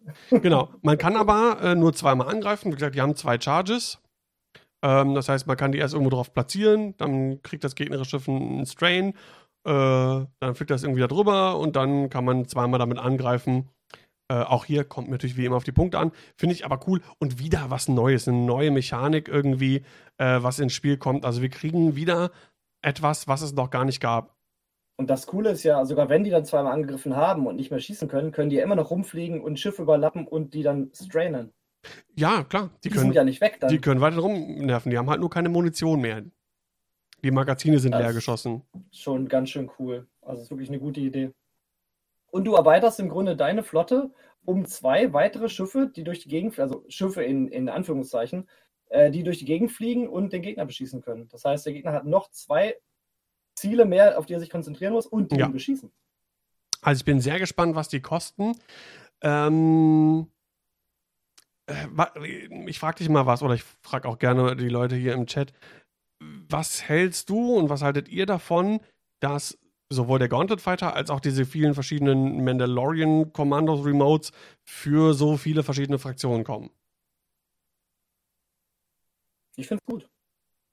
Weil ähm, das ist natürlich für den Verkauf gut, weil wenn du jetzt den, den Gauntlet nur für Scum rausgebracht hättest, dann hast du halt nur die Scum-Spieler, die den kaufen. Und alleine von der äh, verkaufstechnischen Ansicht her, wenn du es für mehrere Fraktionen bringst, dann kaufen auch mehr Leute dieses Schiff. Sehe ich auch so. Ich, Und ich, es ist, es ist einfach mehr, mehr Markt dann dadurch. Ich finde es gut. Ja, ich finde es auch clever, ich finde es auch richtig, wenn man äh, bedenkt, da hatten wir, glaube ich, schon mal drüber gesprochen, dass man annehmen kann, dass äh, nach 2.0 die Verkaufszahlen nicht mehr so hoch waren wie in der Vergangenheit. Ähm, einfach weil es doch sehr fraktionsspezifisch war, bis auf ein paar Ausnahmen, War Crew, Modi Crow oder sowas, die aber durch Kartenpacks irgendwie nachgereicht worden ist, braucht man halt auch irgendwas, um die Verkaufszahlen anzukurbeln. Und was gut ist, es passt natürlich thematisch. Ne? Schreibt Chiller gerade auch im, im Chat. Das Schiff war auch in allen Fraktionen. Ja. Und ähm, anders als Amigo Ameise äh, gerade im Chat schreibt, der schreibt nämlich nicht so dolle, vermischt die Idee, dass jede Fraktion ihre Art zu spielen hat, so stark. Man muss natürlich auch bedenken, das Chassis ist zwar gleich, aber zumindest was, wie wir jetzt bei Bo-Katan sehen, ist ähm, die Schiffsfähigkeit eine andere. Das kann einen großen Unterschied machen, wie wir später auch bei einem anderen Piloten sehen werden. Oh ja. Ähm, und äh, es ist wahrscheinlich auch davon auszugehen, dass diese verschiedenen Remotes je nach Fraktion vielleicht auch eine andere Fähigkeit haben und was anderes tun. Ja, davon ist auszugehen. Und ich finde es auch ganz mutig, dass jetzt kein, anscheinend kein ähm, generischer ähm, Gauntlet dabei ist. Ich meine, hier ist so einer mit einem 1er Pilotenwert zu sehen äh, oder 1er Initiative. Aber ähm, du hast dann halt bei der Republik immer nur Bo-Katan Night Owl Commander. Du kannst jetzt halt nicht sagen, okay, ich spiele mal einen anderen Gauntlet bei der Republik. Finde ich halt auch eine interessante, äh, an- interessante Wahl von AMG, dass man da, oder von Fantasy Flight wahrscheinlich noch. Ja, das wissen hat- wir natürlich noch nicht. Ne? Das ist natürlich jetzt sehr spekulativ. Ist, ist jetzt spekuliert natürlich auf jeden Fall. Falls es so ist, finde ich es eine interessante Sache, dass sie das halt dann so gemacht haben. Ähm, also wir sehen, wie gesagt, diese fünf Karten. Ähm, also es ist davon auszugehen, wenn ich mich jetzt so richtig erinnere an Clone Wars, Rebels, was auch immer, ähm, das Ding wird nicht fürs Imperium erscheinen. Oder? Das müsste man Johannes fragen, also Tüttlich, der ist ja der ähm, unser Mandalorian-Experte oder, Mandalorianer an sich. Ja. Ich weiß nicht, ob die Death Watch nicht auch irgendwann mal fürs Imperium gearbeitet haben. Ich befürchte, glaube ich, vielleicht nicht mal. Ich kann es jetzt auch vom, vom, von den Also, Farben hier unten nicht ja. anlassen. Wir haben da eine Karte, Oder äh, wo neben dem Symbol das so ein bisschen blau-grau ist. Das könnte natürlich auch auf Imperium deuten. Sie haben nicht für Resistance und für First Order auf jeden Fall Ach so, gearbeitet, ja, genau. zu spät. Das heißt, du hast fünf Fraktionen, das heißt, Imperium ist dabei. Ja, ja, genau, dann, dann du hast vollkommen recht, dann muss es äh, Widerstand und First Order sein. Ähm, Mighty im Chat hat noch einen guten Hinweis. Zwei generische sind zu sehen, kann man anhand der Flufftexte erkennen bei den, bei den Zweiern als auch beim Einser. Da ist nur dieser etwas kleiner, kursiv gedruckte Text, den man sonst bei den generischen auch immer findet. Dann, dann sind es sogar drei generische, weil ich habe gerade mal ganz nah rangezoomt mit meinen Augen. Genau, zwei Zweier drei. und ein Einer. Wenn er das gesagt hat, dann hat er recht und ich habe es nur bestätigt. Genau, dann müsste äh, ganz links müsste dann genau Bo-Katan für Separatisten sein mit dem Grauen, Ja. das passt. Und das andere ist dann einmal Imperium und Scum. Sehen wir hier. Aber was ist denn das Blau? Und das, Graue, schon das, das helle Graue, das ist äh, äh, Rebellen. Genau, und dann passt es. Dann war Sepa- erst Separatisten, Ja. dann Imperium, dann Rebellen, dann Scum und dann Republik. Okay, dann ziehe ich meine Überlegung zurück, dass es nicht als generischer, generisches Schiff kommt. Ja, Gut, gut. mal Wieder was rausgefunden. Vielleicht kann man dann drei große Bases, äh, generische davon spielen, paar Upgrades draufpacken. Schauen wir Noch ein mal. paar Remotes hier, die äh, Super Commandos oder so. Genau. Nett, nett. Ja, ich bin, ich bin gespannt. Ähm, ich. Ja, ich, ich weiß gar nicht. Ich hoffe halt einfach nicht, dass es, dass alles, was jetzt neu rauskommt, zu krass ist irgendwie. Ne? Die Gefahr besteht ja immer. Ähm, bei dem Mandalorian finde ich es, äh, bis jetzt, was man sieht, das Chassis wirkt, finde ich, fair mit den, was die Stats angeht und was das Rad angeht, wenn das entsprechend bepreist ist. Ähm, die neue Force Crew finde ich, finde ich super mit diesen negativen Effekten, die das haben kann äh, für dich selber, indem du deinen, deinem Gegner quasi zwei freie Target-Locks irgendwie bescheren kannst. Äh, ja, schauen wir mal, schauen wir mal, schauen wir mal weiter. Dann gab es nämlich noch zwei neue Karten. Genau, und die kommen dann wohl in einem Card Pack, das irgendwann erscheinen soll. Das heißt also, wir kriegen dann auch nochmal ein Card Pack, wo dann wahrscheinlich keine Schiffe drin sind, sondern nur Karten. Fragezeichen. Aber so habe ich es verstanden. Mm, ja, so habe ich es auch verstanden. Und als erstes, ja, ähm, war aber kurz oder lang wahrscheinlich auch mitzurechnen. Wer, wer Rebels gesehen hat, der äh, weiß, dass Fen Rau irgendwann auch auf Seiten der Rebellen quasi äh, sich, sich geschlagen hat. Und wir sehen den Fangfighter Fen Rau Ja, auf seiner bekannten. Initiative 6. Äh, aber jetzt auf Seite der Rebellen. Wie cool ist das? Aber zum Glück nicht mit derselben Schiffsfähigkeit, wie er äh, auf Scum-Seite hat. Uh, ähm, hat aber dieselbe Schiffsfähigkeit. Concordia Face-Off ist dabei, also während du in Reichweite äh, 1 eingreifst und du auch im äh, vorderen Feuerwinkel des Verteidigers bist, darfst du ein Würfelresultat in ein Evade ändern. also Ne? Wenn du angegriffen wirst und nicht, wenn du angreifst, aber ja. Weil, you, äh, ge- weil du, während du verteidigst, sorry. Ja, genau. Ne? Du willst schon Äh, wieder nur angreifen mit Fenrau. Ich sehe das schon. Das ist das, das, der Scum-Dan in dir. genau. Ja, der, der Scum-Fenrau ist etwas aggressiver, nicht etwas, sondern deutlich aggressiver. Der Rebellen passt ja auch irgendwie besser zu den Rebellen. Der Rebellen-Fenrau ist äh, ein bisschen mehr Supporter, ne, wie wir das von den Rebellen kennen, dass sie von sich, dass die einzelnen Schiffe und Pilotinnen und Piloten ähm, ja, voneinander profitieren.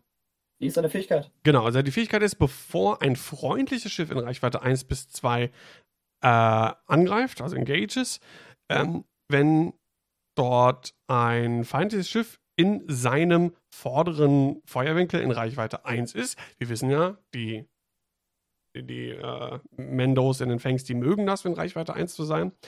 Ähm, und gibt das quasi ein bisschen so an seine Buddies weiter. Aber ja, wenn, wenn das gegeben ist, dann darf das freundliche Schiff einen roten Token entfernen, der kein Target Lock ist.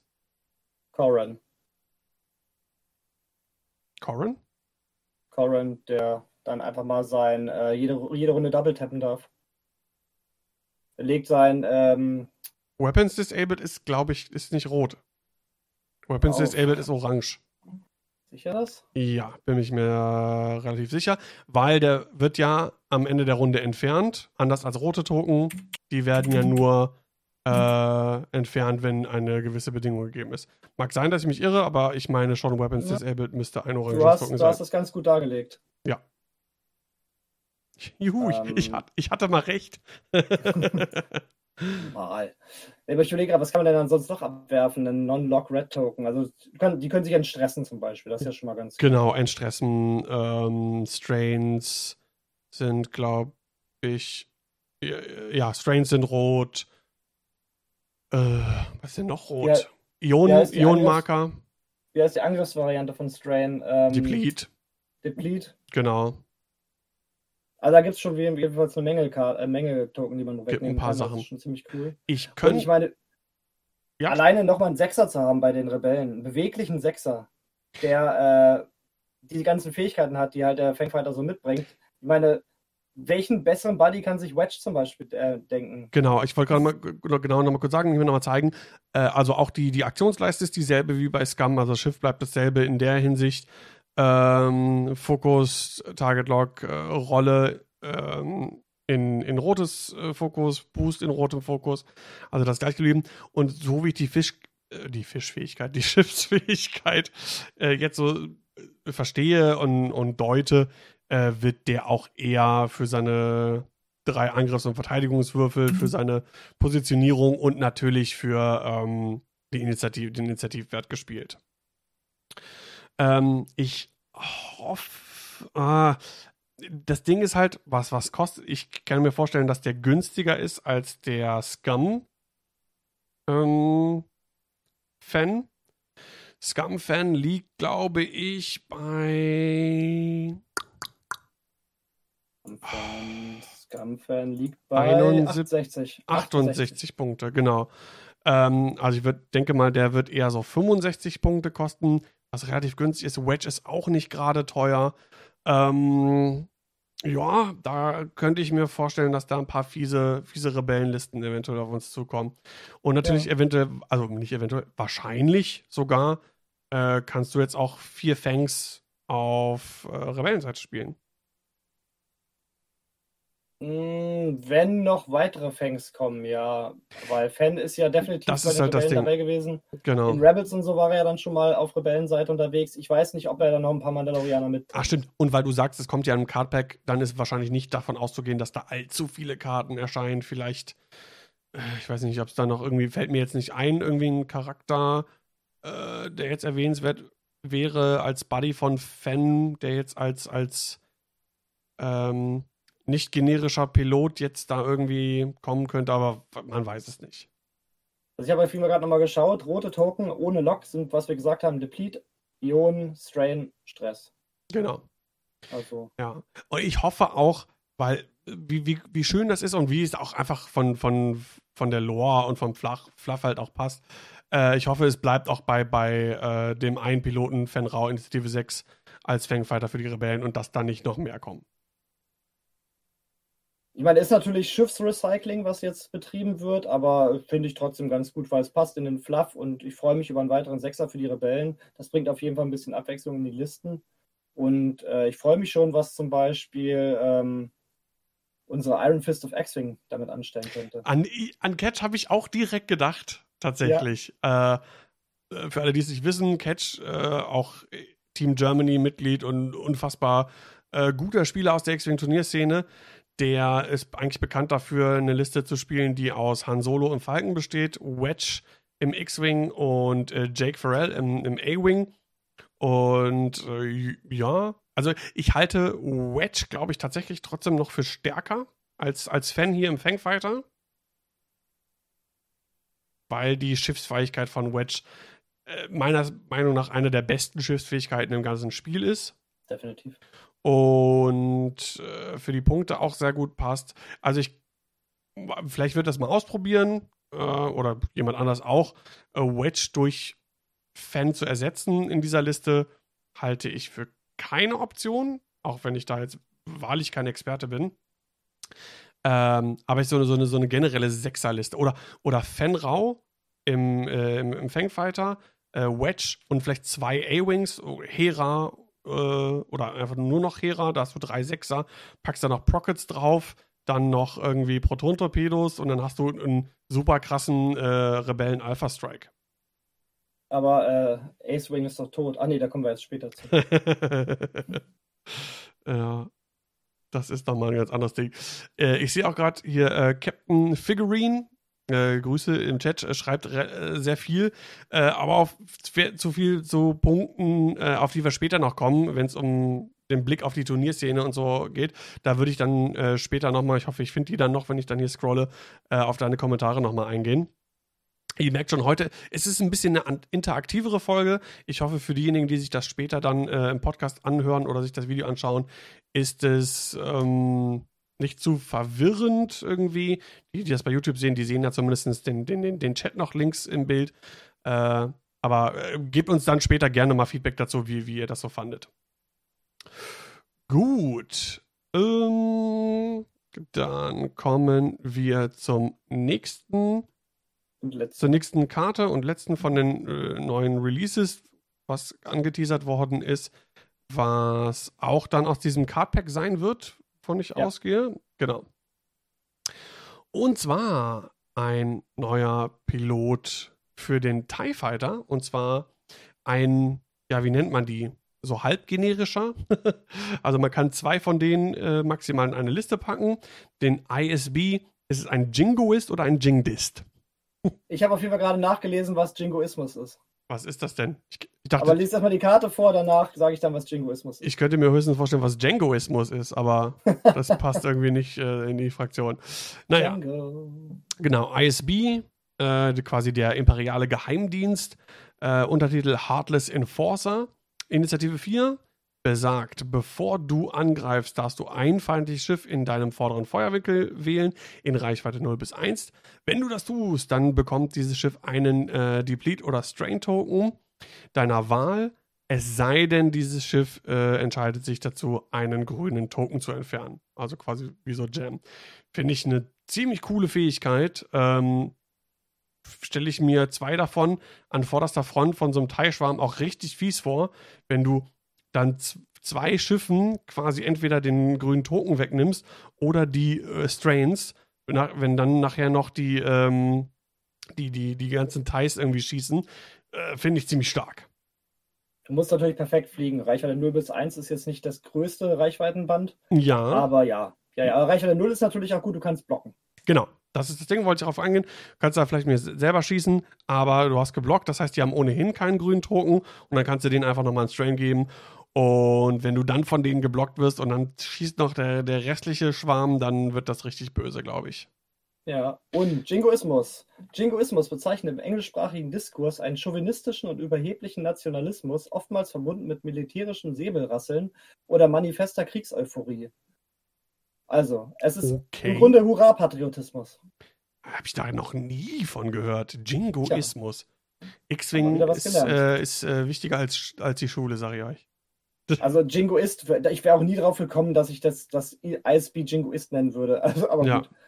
Wer weiß, vielleicht kommt so eine Frage mal äh, als eine Million Euro Frage bei Wer wird Millionär? Und zack. Richtig. Oder im nächsten SHG äh, Quiz, wenn Im wir mal Quiz. machen. Genau, genau. Gut. Und dann äh, wirst du sagen, ich hab's mal gewusst. Ja. Äh, Zwiebelsack im Chat fragt, ist das jetzt schon AMG oder noch FFG? Das müsste noch FFG sein, kann man auch anhand Und der Karte so sehen. Unten rechts, äh, genau, das sind noch äh, FFG-Sachen. Mhm. Wie gesagt, was AMG wird gerade Sachen in der Entwicklung haben, gehen wir jetzt mal von aus. Ähm, und ich bin auch sehr mal gespannt, das ist aber jetzt natürlich noch Zukunftsmusik, ähm, ich glaube, wenn wir die ersten Releases an Schiffen oder Karten oder beides sehen aus der, aus der Feder von AMG, kriegen wir eventuell ein besseres Bild davon, in welche Richtung sich das Spiel noch weiterhin entwickelt, entwickeln wird. Und wenn wir mehr Informationen zum äh, zukünftigen Organized Play bekommen äh, unter der Führung von AMG. Genau. Ja, und da sind wir im Prinzip dann auch schon, wenn ich nichts vergessen habe, äh, eigentlich direkt im nächsten, im nächsten Thema, richtig? Richtig. Genau, und zwar äh, könnte es jetzt hitzig werden eventuell. Wobei bei mir gar nicht so. Ich weiß nicht, wie es bei dir ist. Ich, mein, ich bin auch entspannt. Du bist auch entspannt. Ich eigentlich weitestgehend positiv. Okay. Also ich finde Veränderungen in Spielen eigentlich immer gut, wenn sie halt zielführend ist. Genau. Und zwar, was äh, wir auch jetzt aufgrund des, des Streams wissen, was für X-Wing kommen wird. Und zwar, zum einen wird es in Zukunft keine Bits mehr geben. Das heißt, vorher war es ja so, äh, gespielt wird ja mit Listen bis maximal 200 Punkte. Wenn du weniger Punkte in deiner Liste hast als dein Gegner, dann darfst du entscheiden, welcher äh, Spieler der First Player sein wird. Also das heißt, wer, wer wird sich zuerst bewegen und zuerst schieß, schießen bei gleicher Initiative. Und das fällt dann weg. Das wird einfach dann äh, random per Zufall entschieden durch einen Würfelwurf oder was auch immer. Wer dann. Das ist äh, schon das nächste Thema, aber ja. Wer dann äh, First Player wird. Ähm, wieso ist doch Removing Bits? Wenn du nicht auf die vollen 200 Punkte gehst, dann werden alle Punkte, die du nicht ausgegeben hast, sofort am Anfang des Spiels deinem Gegner zugeschrieben. Genau, das, das heißt, wenn du dich doch entscheidest, 180 Punkte zu spielen, hat der Gegner gleich am Anfang des Spiels 20. Genau, was aber auch Quatsch wäre, weil es bringt ja nichts. Warum solltest du nur mit 180 oder wir hatten ja so, so Fälle, Boba Fan zum Beispiel, 185 Punkte.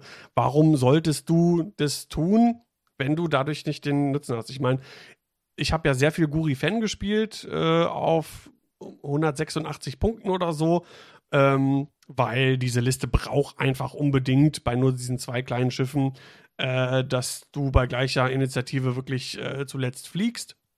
Und ähm, ja, das ist dann halt nicht mehr, nicht mehr gegeben. Ähm, jetzt haben wir, tja, ja, bevor wir in die Diskussion stehen, vielleicht nochmal erstmal die anderen Änderungen, sonst glaube ich, kommt das nachher ein bisschen durcheinander. Genau. Ähm, genau, dann gibt es ein 12-Runden-Limit, wobei man da sagen muss, das ist wohl begrenzt auf den Casual-Bereich. Äh, Im Turnierbereich wird es, wird es weiterhin ein, ein, Zeit, äh, ein Zeitlimit geben. Ähm, ich denke mal, soweit ich es auch richtig verstanden habe, wird an den 75 Minuten da festgehalten. Dann gibt es äh, Ban- und Restricted-Listen äh, das heißt, Karten oder bestimmte Listen oder wie auch immer können gebannt oder, oder eingeschränkt werden, was ich persönlich sehr, sehr gut finde. Ähm, wir erinnern uns zum Beispiel an die Nantex-Meter. Und da war es dann, glaube wenn ich mich richtig erinnere, tatsächlich so, dass zum Beispiel auf einem der Gold Squadron Turniere Dion irgendwie gesagt hatte, okay, in diesem Turnier gibt es keine Nantex. Die sind da gebannt. Ich glaube, er wollte das machen, aber ich glaube, da kam eine Punkteanpassung ihm zuvor. Aber ja, ah, es wäre okay. fast passiert. Ja, genau. Äh, und das dann von offizieller Seite zu haben, finde ich äh, ziemlich gut, denn es ist ein weiteres Mittel, aktiv von offizieller Stelle in die Meta einzugreifen, wenn man feststellt, dass irgendetwas zu stark ist oder äh, die Turniere zu dolle dominiert. Bislang war es ja so, äh, es gab einmal so einen so Hotfix, als die drei Epsilons da ähm, irgendwie, wobei die ja gar nicht so viel groß gemacht haben, aber naja, anscheinend hat man da gesehen, okay, nee, das ist eine, eine Mechanik oder hier, das ist eine Geschichte, die wollen wir so nicht haben. Da gab es dann direkt einen Hotfix quasi. Äh, ansonsten musste man ja bislang immer irgendwie warten, bis äh, es neue Punkte gab, dass die Schiffe irgendwie teurer wurden oder denen äh, irgendwie ein Slot weggenommen worden ist oder, oder beides, ne? Stichwort Boba Fett, der dann teurer wurde und keinen Crew-Slot mehr hat zum Beispiel. Und also ich, ich kann da aus der Magic-Ecke erzählen. Ich bin ja so semi, ich spiele semi viel Magic the Gathering Arena auf PC. Du liebst es ja auch. Und mega. Da gibt es halt auch schon seit Ewigkeiten diese Ban- und Restricted-Listen. Und es ist halt wirklich so, dass manchmal einfach irgendwas durchrutscht durch das Playtesting und dass dann, wenn eine neue, neue ähm, Set rauskommt, also neue Karten, dass dann irgendwelche Kombinationen an Karten äh, gefunden werden, relativ schnell von Spielern, die halt vorher nicht aussortiert werden konnten. Und dann müssen halt Sachen auch mal auf kurzfristige Zeit äh, weggebannt werden, damit halt einfach das Spiel nicht kaputt geht und einem Spieler abwandern. Und die Restricted-Listen, was du schon gesagt hast, für die Nantex zum Beispiel, dass man die einfach auf zwei begrenzt, obwohl sie halt keine Punkte drauf haben. Also diese Begrenzungspunkte finde ich auch eine richtig gute Sache. Ähm, ja, absolut. Also je mehr Möglichkeiten du hast, umso besser. Äh, in diesem Zuge sei noch erwähnt, äh, den offiziellen Squad-Bilder, den wird es wohl bald nicht mehr geben. Ja, also die App, weiterentwickelt. Genau, wird nicht weiterentwickelt. Der hat, ist ja eh nicht auf großartig Liebe gestoßen in, in der Community. Äh, wen wundert's? Und weißt du, warum wir keine Karten hatten, die Minuspunkte wert waren? Weil der Squad-Builder damit nicht umgehen konnte. Die Programmierung hat das nicht verkraftet. Ach, Deswegen das- haben wir keine Karten, die ins Minus gehen. Ach, da siehst du, haben Sie das im Stream gesagt? Ja. Ach, witzig. Okay, das wusste ich noch Das- gar nicht. Das heißt, wir haben deshalb, weiß ich zum Beispiel die Karte hier, diese ähm, TIE Fighter Defender, äh, TIE Defender Elite, hätte ja im Grunde auch mal minus fünf Punkte kosten können. Ja, Aber ging halt nicht, weil der Squad-Builder es nicht konnte. witzig. Wenn man Ähm, jetzt an Punkte kommen will, muss man sich die offiziellen PDFs runterladen oder halt wie jeder normale X-Wing-Spieler Jaspi 2.0 oder ähm, Launch Bay Next. Launchpad Next benutzen, genau. Genau. Was ja im Prinzip fast jeder tut. Äh, ich habe den offiziellen Squad-Builder hier und da auch mal benutzt. Ähm, ich fand den Ausdruck in der PDF eigentlich äh, ganz okay. Aber ich meine, wenn nachher einfach auch die Punkte nicht mehr stimmten im offiziellen Squad-Builder zum Beispiel oder da Fehler waren, die es nicht ermöglichten, äh, dir dann eine Liste zusammenzustellen, ja, ja, da kannst du das Ding in die Tonne kloppen. Äh, was mich tatsächlich wundert, ich meine, ich bin kein App-Entwickler. Ähm, aber es erscheint mir, erschien mir nicht die oberkomplizierteste App zu sein, die ich je gesehen habe. Ähm, Outsourcing ist das Problem. Weil die App-Entwickler von Fantasy Flight, jedenfalls bevor diese Digitalecke, glaube ich, auch relativ stark beschnitten wurde, sind kompetent. Das sieht man halt bei teilweise bei den ganzen Boardgame-Apps, die entwickelt werden, direkt aus dem Haus. Aber diese X-Wing-App wurde halt äh, outgesourced. Die hat irgendein externes äh, Entwicklerteam gemacht, wahrscheinlich für sehr wenig Geld. Und da war, glaube ich, auch nicht viel äh, Kontrolle. Und deswegen wurde dann einfach nur in den Markt gerotzt, was halt gerade rausgekommen ist. Und damit mussten wir dann halt mehr oder weniger leben und genutzt hat es ja dann eh keiner. Ja. Von daher äh, kein Verlust. Willst du noch auf die Sachen, die in der Zukunft kommen, eingehen, bevor wir dann auf, glaube ich, den Hauptpunkt kommen, diese Random Player Order? Ja, äh, eine Sache noch, und zwar die neun Punkte gibt es dann wohl Ende des Monats. Bereitet euch darauf vor, das wird Ja. eine lange Folge.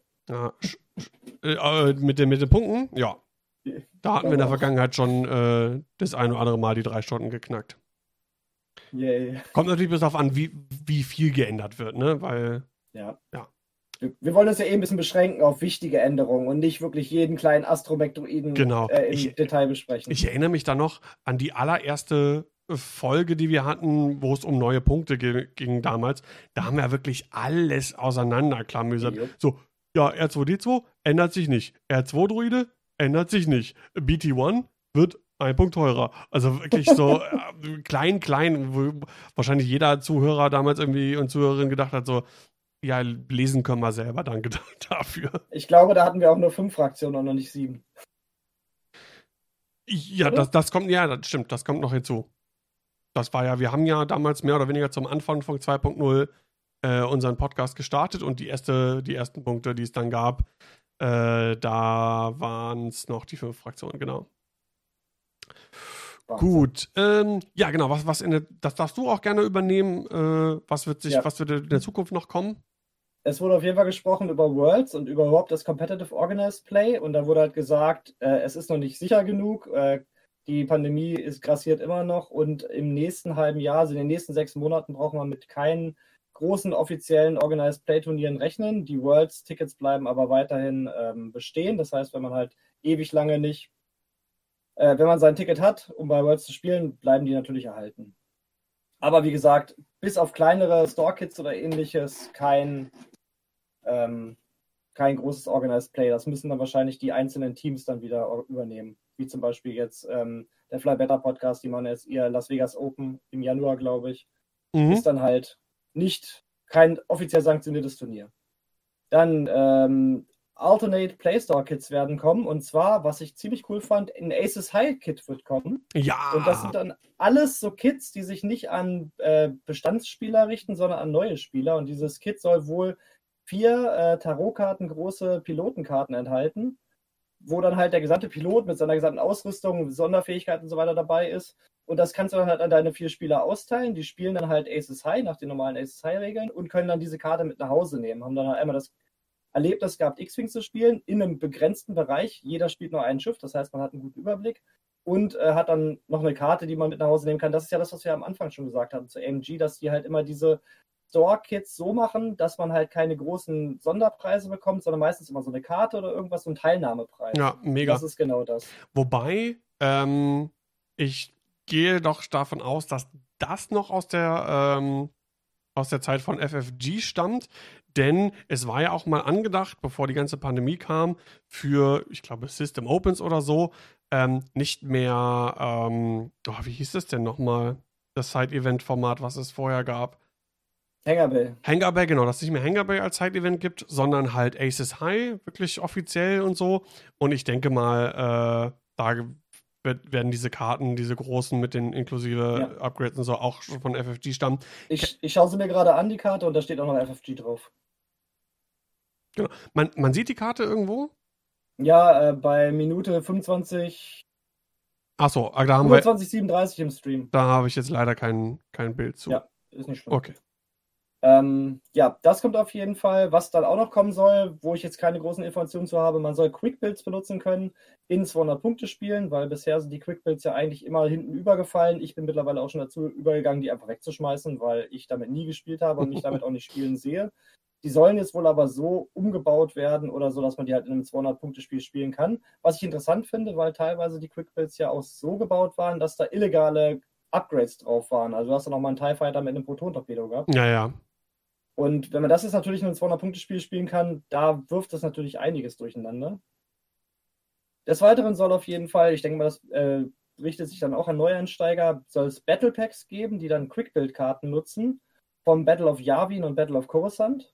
Das heißt, ähm, Empire gegen Rebellen und Resistance gegen Separatisten denke mhm. ich mal, das ist auf jeden Fall, um neue Spieler anzusprechen. Das heißt, du kaufst dann wahrscheinlich eine Box mit ein paar Schiffen und mit ein paar Karten. Du hast dann halt im Grunde fast Brettspielmäßig dann diese Schlachten nachspielen kannst und dadurch dann so ein bisschen spielerisch in X-Wing reingeführt wirst.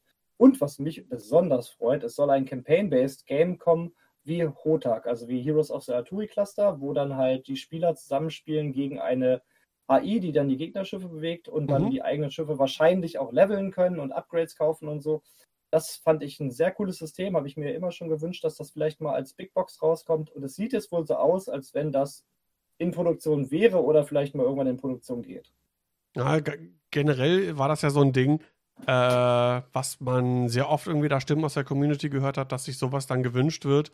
Und ich denke mal, alles, was wirklich, wirklich nochmal ein bisschen Abwechslung reinbringt, wie jetzt zum Beispiel Aces High, wir hatten das ja ein paar Mal auch äh, bei uns im Stream gespielt über TTS, was super witzig war.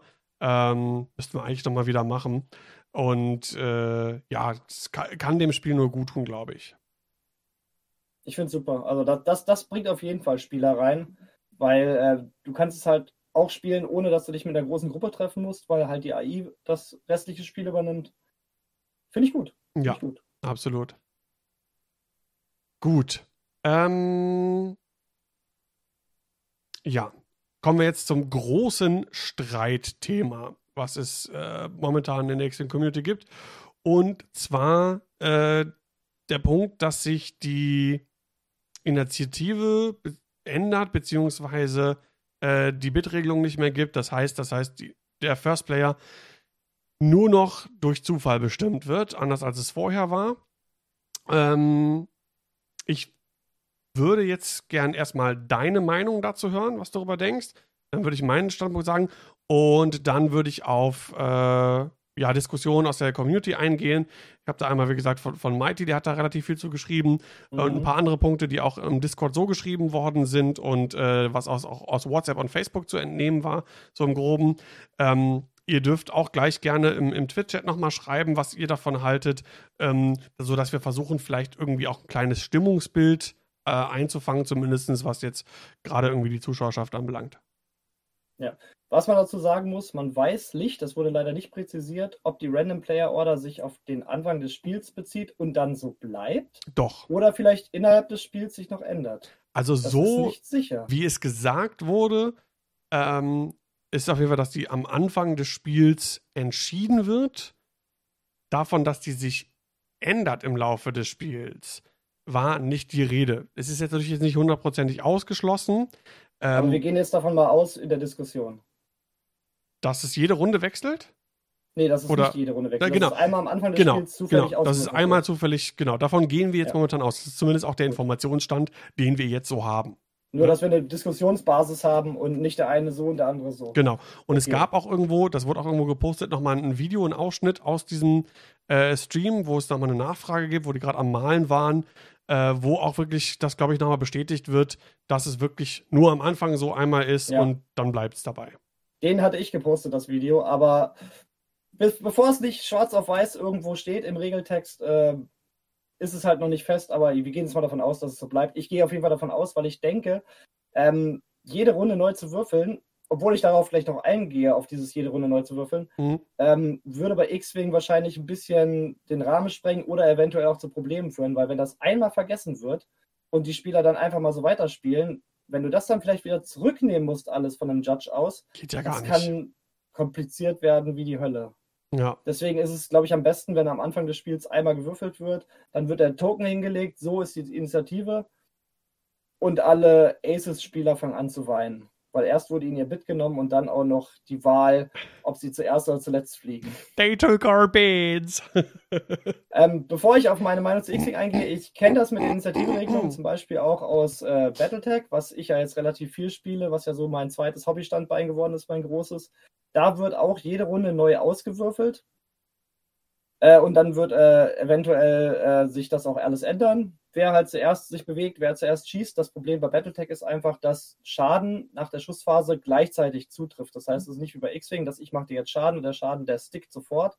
Wir, bei Battletech schießen beide Spieler, nur der eine schießt halt zuerst, der andere danach. Und erst am Ende der Schussphase im Grunde gleichzeitig trifft der Schaden dann ein. Mhm. Der, den einzigen Vorteil, den du hast bei Battletech, wenn du zuerst schießt, schießt äh, den ersten den Vorteil, den du hast bei Battletech, wenn du zu zweit schießt, ist halt, dass du weißt, auf was der Gegner geschossen hat und was der Gegner beschädigen wird, sodass du ein bisschen bessere Zielauswahl treffen kannst und weißt halt, wie deine, äh, deine Max, äh, deine Einheiten gleich beschädigt sein werden. Bei X-Wing geht das natürlich nicht, weil du ja den direkten Schaden hast. Deswegen ist es halt auch so super wichtig ähm, gewesen, dass man halt wusste, fliege ich jetzt zuerst, schieße ich jetzt zuerst. Und da ich kein großer Ace-Spieler bin bei X-Wing, finde ich es grundsätzlich gut, dass es zufällig ähm, gemacht wird, weil ich spiele eigentlich eh immer schon eher so den mittleren Stand von äh, Initiative, also mehr so die Vierer-, Fünfer-Piloten oder halt Salatlisten, die halt irgendwie alles kreuz und quer haben. Wenn ich jetzt allerdings ein Ass-Spieler wäre, der immer nur äh, zwei Sechser und einen 160er, äh, einen 40-Punkte-Bit gespielt hätte, wäre ich so wahrscheinlich krass ein bisschen mifft. Ja, aber du weißt, was ich meine. Ein bisschen über, überspitzt gesagt. Ja.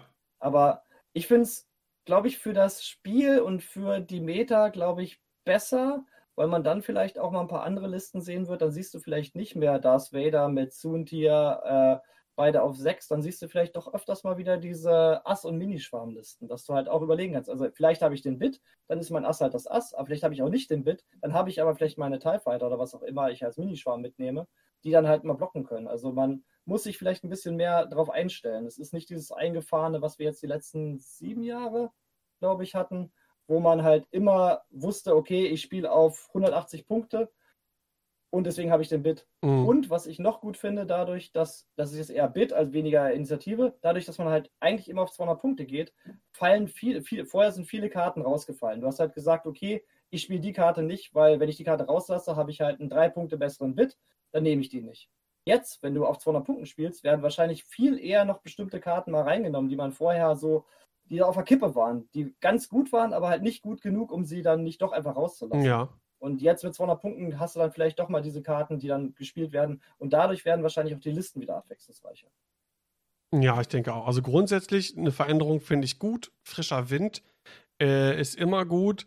Ähm, ich kann mir vorstellen, dass reine Asslisten, also wirklich so zwei Sechser und ein Fünfer auf recht fragilen Schiffen, äh, weiß ich nicht, äh, Vader Advanced, äh, Suntir plus, äh, weiß ich nicht, Sienna Ree oder keine Ahnung, weiß ich jetzt nicht so genau.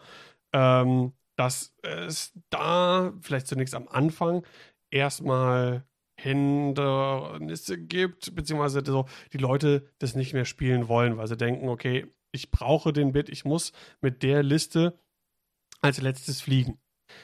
Ähm, bestes Beispiel, habe ich eben angesprochen, Guri Fen, habe ich gerne und viel gespielt, hat mir immer viel Spaß gemacht, ist auch was, was ich in Zukunft prinzipiell äh, nochmal hätte gespielt. Jetzt ist natürlich die Überlegung, boah, wenn es den Bit nicht mehr gibt und es einfach nur random ist, ähm, dann wird es schwierig mit der Liste. Ist einfach so. Ja. So. Jetzt gibt es zwei Optionen. Entweder ähm, ich passe mich insofern an, als dass ich sage, okay, ich muss irgendwie lernen, damit klarzukommen, mit dieser Liste, mit diesen Assen so zu spielen. Ähm, also, dass, dass ich vielleicht äh, vor, mein, vor dem Gegner fliege mit seinen Sechsern und Fünfern.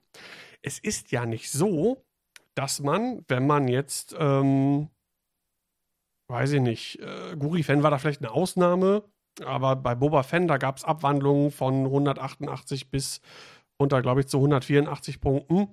Das heißt, auch da bestand natürlich die Gefahr, du kommst mit deiner Boba Fan-Liste mit 187 Punkten. Ja, und dann spielst du auf einmal Mirror Match mit Boba Fan mit 186 Punkten. So. Hast du halt Pech gehabt. Kann dir passieren. Zudem muss man bedenken, wie groß ist denn dann die Wahrscheinlichkeit, dass man im Laufe eines Turniers, was jetzt sagen wir mal in der Regel aus fünf bis sechs Runden besteht bei seinen größeren Turnieren, ähm, jede Runde auch auf andere Sechser und andere Asse trifft. Das heißt, äh, wie viele Spieler, wie viele Spiele hattest du denn als Ass-Spieler ohnehin schon, wo der Bit, Bit überhaupt gar keine Rolle spielt? Wo du einfach mit deinen Hochinitiative-Schiffen ohnehin als letztes fliegst. So. Dann kommt noch meiner Meinung nach hinzu, so, ich werde jetzt Guri-Fan erstmal nicht spielen, weil es sind nur zwei Schiffe, ist vielleicht was anderes. Wie gesagt, man kann sich anpassen. Ähm, aber ich glaube, die meisten von uns, die X-Wing jetzt schon eine Weile spielen und auch Turniere spielen, haben eine Menge Schiffe zu Hause. Die, oh, ja. die haben nicht nur Kylo und Holo und irgendwas oder nur Vader und äh, äh, Suntier und so weiter, sondern da ist Riesenboxen, Feldherrtaschen voll mit irgendwelchen Schiffen. Vielleicht ist das auch eine Chance, mal zu gucken, okay, vielleicht spiele ich mal was anderes. Vielleicht gibt es ja noch andere Möglichkeiten, irgendwas anderes, was mir Spaß macht. Wie du, genau der Punkt, den du schon sagst, vielleicht spiele ich jetzt mal Vader mit fünf Ties oder keine Ahnung, irgendwas, irgendwas anderes. Zudem gibt es ja auch Listen, die sehr stark sind, die Asse beinhalten, aber keine reinen Asslisten äh, sind, die, für, wo für die der Bit keine so große Rolle spielt. Äh, ein Beispiel aus der nicht allzu langen Vergangenheit war Olli Pocknell, der sehr erfolgreich in der Hyperspace-Saison, äh, ich glaube die erste oder zweite Hyperspace-Saison, die wir hatten, äh, Fenrau plus drei, ähm, wie heißen nochmal, äh, Zealots Recruits, also die Initiative 1 Fangfighter. Also vier Fangfighter, äh, einer davon Fenrau, die anderen drei auf Initiative 1. War, glaube ich, bei ziemlich genau 200 Punkten oder 199 Punkten. Das heißt, du hast einen sechser Ass. Fenrau, der kann auch recht fragil sein, wenn er gerade in äh, Reichweite 2 beschossen wird, von zum Beispiel einem anderen Vader, Suntier, die vielleicht den höheren Bit haben. Und trotzdem kann man damit gewinnen. Auch so ein Ding. Nicht immer, wenn man auch als letztes fliegt, gewinnt man auch immer. Ne, es gibt auch Möglichkeiten, es mag schwieriger sein, aber es ist nicht unmöglich. Das kann man vielleicht auch als Herausforderung sehen. Aus der jetzt ganz aktuellen Geschichte, Kanan, Fenrau, Bosk. 199 Punkte, so wie die standardmäßig ausgerüstet ist. Da fliegt der Fan auch nicht immer zuletzt. Und trotzdem kann man damit gewinnen. Und zwar sehr gut. Es ist halt keine reine Assliste.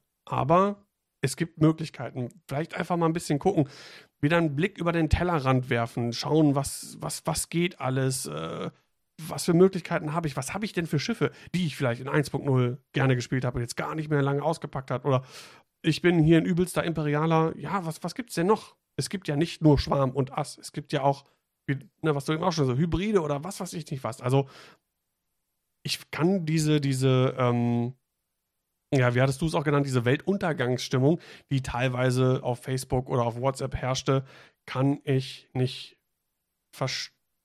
Also, ja, ich kann es ich kann's verstehen, sagen wir so, ich kann es nachvollziehen irgendwo. Ähm, aber deswegen ist das Spiel ja noch nicht, noch lange nicht irgendwie unspielbar mehr. Ne? Es ist einfach man nur eine Änderung. Ein man muss ja auch ein bisschen in die Zukunft schauen. Vielleicht Schiffe, die man jetzt auf eine ganz bestimmte Art eingepolt hat, zum Beispiel sowas wie Fan, äh, nicht wie Fan, äh, wie Kylo. Kylo im Silencer. Der ist nur gut, hat man gelesen, wenn er die Initiative hat und er halt nach dem Gegner fliegt. Wenn der vor einem anderen Fünfer fliegen muss, ist der halt scheiße. Dann kann ich den jetzt nicht mehr spielen. Ja, aber vielleicht wird er dann erstmal günstiger, wenn er nicht mehr so viel gespielt wird und dann hat man wieder mehr Punkte für irgendwelche Upgrades. Und außerdem, vielleicht äh, wird er dann dadurch auch mal, kommt man ganz andere taktische ähm, Möglichkeiten mit ihm einfach, wenn man auch einfach mal lernen muss, dass er halt nicht immer als letzter fliegen muss. Das ist ein guter Punkt, den du sagst, denn momentan ist es ja auch so, das hat man ja bei den letzten beiden Punkte-Updates gesehen, dass die Initiative 6er und 5er stetig teurer wurden, immer ein bisschen. Und ich denke, das wird auch wieder zurückgenommen, weil das nicht mehr so viel wert ist, eventuell eine hohe Initiative zu haben. Gegenüber kleineren Initiative, ja, aber so, sonst grundsätzlich ähm, ist es halt nicht mehr gegeben. Dann äh, will ich auf einen kurzen Kommentar eingehen, den der Reinecke ähm, im X-Wing Talk bei uns im Discord geschrieben hat. Äh, da wurde auch sehr viel irgendwie diskutiert und ich fand, er hatte einen super, super guten Punkt. Ich versuche das gerade einmal zu finden. Genau, hier. Und zwar hat Reinecke geschrieben, ich erinnere mich gerade an 1.0. Da hat man ja im 100-Punkte-Bereich Listen gebaut. Da war der tiefste Bit in der Regel bei zwei Punkten, also 98-Punkte-Liste. Und da wurden sehr viele Asslisten gespielt. Und ich habe in fast jeder Partie um die Inni gewürfelt. Das hat da niemanden gestört. Genau, die Punktebits damals waren gar nicht so krass. Da gab's total, kam es total oft vor, dass du dieselbe Anzahl an Punkten in deiner Assliste hattest wie dein Gegenüber. Und da musste man auch irgendwo mit klarkommen. Jetzt kann man natürlich sagen, ich erinnere mich, ich weiß, glaube ich, war äh, äh, Enno, äh, hat das irgendwie auf WhatsApp geschrieben, ähm, dass er es doof finde, was ich nachvollziehen kann, dass der Initiativwurf, das heißt der, der Faktor, den man nicht beeinflussen kann, eventuell so eine große Rolle spielen kann. Und wie gesagt, diesen Punkt von, von, von Reinecke finde ich wirklich ein, ein, super Gegenargument. Äh, weil es war auch mal anders. Und ich kann mich auch erinnern, gerade in dieser Boba-Fan-Zeit, da haben voll viele auch irgendwie rumgemäkelt, so, boah, hier, es wird ja immer schlimmer mit den, mit den Bit-Wars und 185 Punkte, 184 Punkte, teilweise Guri-Fan kann man bis zu 178 Punkte runtergehen. Wo soll das denn noch hinführen? Äh, da wurde sich auch irgendwo beschwert. Ne? Und es ist generell immer so, egal was man macht, was man ändert, es gibt immer Leute, die das nicht gut finden werden. Aus welchen Gründen auch immer. Ähm, von daher alle mal ein bisschen den Kopf zumachen, einmal tief durchatmen und erst auch einmal schauen, was passiert denn jetzt überhaupt? Wie wird sich das Ganze denn entwickeln? Ist das wirklich so schlimm? Oder kann ich vielleicht, weiß ich nicht, zwei Monate nachdem wir mit dem neuen System spielen, vielleicht stellt man ja fest, ach, eigentlich kann doch meine Asse spielen, so, ne? Weil vielleicht auch ganz viele ihre Asse wieder einpacken. Und ich bin derjenige, einer der wenigen noch äh, verbliebenen Ass-Listenspieler. Äh, das heißt, so viele Initiative 5, 6 fliegen eh nicht rum. Das heißt, ich kann meinen Vader und meinen äh, Suntier und was weiß ich nicht was äh, schön mega vollpacken. Schön. Mein, mein, mein Schild-Upgrade auf Suntier plus Halt-Upgrade oder was auch immer sind gesetzt. Und es ist vielleicht auch so, dass man auf Turnieren, wo man jetzt vorher hat, vielleicht hat man den Aufschrei gehört, ah, der hat ein Bit mehr als ich, der hat jetzt Initiative Wahl und jetzt hat man wahrscheinlich, ah, der hat die Initiative Wahl gewonnen beim Würfeln. Genau. Es wird auch selber rauskommen am Ende. Das denke ich mal auch. Ähm, ich wollte jetzt mal hier gerade noch mal ein bisschen den, den Chat durchsuchen, weil der Captain Figurine äh, auch auf diese Sachen so eingegangen ist. Äh, er wäre nämlich der Meinung, also jede Runde würfeln wäre so richtig. Ähm, du hast es eben auch schon angesprochen, ich persönlich, aber das, das ist einfach nur so ein, so ein Faktor, weil ich eben manchmal mal ein bisschen verballert bin und Schwierigkeiten habe, auch zum Beispiel an meine Trigger und sowas zu denken. Wenn man da jetzt wirklich jede Runde ähm, daran denken muss und das auch durchführen muss und beide müssen daran denken und Initiative wechselt, ähm, dann, dann, ich finde, das würde das Spiel zu verkomplizieren. Also das ist. Wo du jetzt auch noch die Runden zählen musst, die zwölf. Wenn das denn auch in die Turniere Einzug halt hält. Ja. Also, das war mir nicht so ganz klar, ob jetzt zwölf Runden wirklich ausschließlich äh, casual ist oder ob es in der Turnierszene, es gibt die 75 Minuten oder maximal 12 Runden. Das war mir jetzt noch nicht so klar. Wohl vor allem für casual, aber habe ich heute erst im Fly Better Podcast gehört, das durchschnittliche X-Wing-Spiel geht wohl auch nur neun Runden. Also sind zwölf sogar mehr, als man durchschnittlich spielt. Also, alle, also, alle, die, alle, die jetzt von TTS mal wieder zurückgewechselt sind an den richtigen Tisch, ähm, die werden feststellen, dass man doch äh, gar nicht so viele Runden schafft innerhalb dieser 75 Minuten. Und äh, ich stelle mir das auch vor, ähm, jetzt, wie, wie, du schon sagtest, jetzt vergisst einer, dass die Initiative wechselt. So, der andere denkt aber vielleicht dran, ne? Es wird nicht von beiden vergessen. Und dann ist das doch irgendwie doof, du, dann bumpt der oder weiß ich nicht und du verschaffst dir einen Vorteil, nur weil dein Gegenüber irgendwas vergisst. Das fände ich irgendwie so eine blöde Art, irgendwie nachher auch irgendwie zu gewinnen. Ja schon einen Penalty Point kriegen, weil beide Spieler ja auf den Game State aufpassen müssen. So, das, das kommt noch hinzu. So. Genau. Aber ich sag mal, es gibt ja drei Möglichkeiten. Entweder es wird am Anfang ausgewürfelt und ist dann fest. Oder es wird jede Runde ausgewürfelt und ist halt völlig variabel, das glaube ich am allerwenigsten. Oder es wird am Anfang ausgewürfelt und wechselt dann jede Runde. Also du hast Initiative, ich habe Initiative hinher, hinher, hinher. Ich denke wirklich, dass am Anfang würfeln ist am fairsten und am einfachsten. Ja, glaube ich auch. Ähm, Hetaire im Chat, der, schre der, schreibt, ich frage mich, ob es als ersten Test nicht gereicht hätte, die nicht verwendeten Punkte dem Gegner bereits zu Beginn zuzuschreiben. Wenn dann gemerkt wird, dass das nicht reicht, könnte man immer noch nachlegen. Ähm, also die Schraube anziehen. Genau, ähm, das war ja auch so ein Ding, was schon lange diskutiert worden ist, äh, ob man, wenn man da so tief bittet quasi äh, mit den Punkten, dass der Gegner quasi die, die äh, Punkte dann erhält. Ähm, indirekt hat er das ja auch bekommen, zumindest wenn du, wenn du alle Schiffe abgeschossen hast, dann hast du ja auch 200-0 gewonnen und nicht, äh, oder was auch immer du, du verloren hast und nicht 187 zu was auch immer. Äh, aber ja, ich sehe den Punkt. Ähm, ich, ich sag auch nicht, also ich, ich bin da neutral. Ich finde das weder irgendwie total scheiße und ärgere mich darüber, noch sage ich, yes, endlich, endlich kein Bit mehr. Also ich sehe das relativ neutral. Und deswegen kann ich beide Seiten irgendwo auch verstehen. Kann verstehen, wenn man sich so ein bisschen, also ich kann verstehen, wenn man sich so ein bisschen ärgert. So, ah, irgendwie, ah, vielleicht ein bisschen doof, macht es schwierig, muss ich ein bisschen äh, irgendwie doch was anderes spielen oder muss damit irgendwie lernen, umzugehen, Asse zu fliegen, die nicht als letztes fliegen. Äh, aber wie gesagt, äh, von, von einem Weltuntergang oder von äh, das Spiel ist nicht mehr spielbar für mich, sind wir doch, glaube ich, äh, relativ weit entfernt denke, es ist vor allem einsteigerfreundlicher und ich denke, das ist auch das, was es sein soll, was AMG damit bezweckt.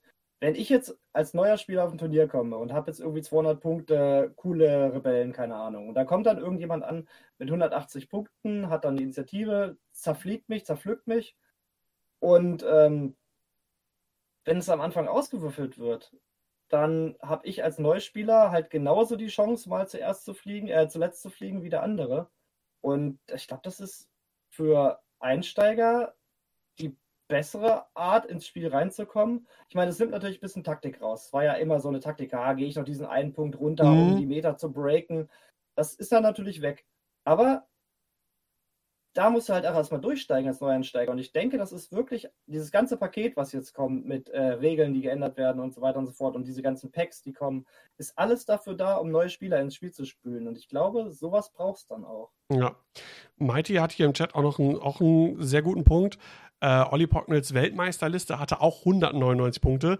Äh, für alle, die es nicht mehr wissen, es war auch eine reine Assliste, bestehend aus mhm. Vader, Whisper und dem Grand Inquisitor. Also äh, zwei Fünfer und ein, und ein Sechser und keinen tiefen Bit, hatte zwei passive Sensoren trotzdem.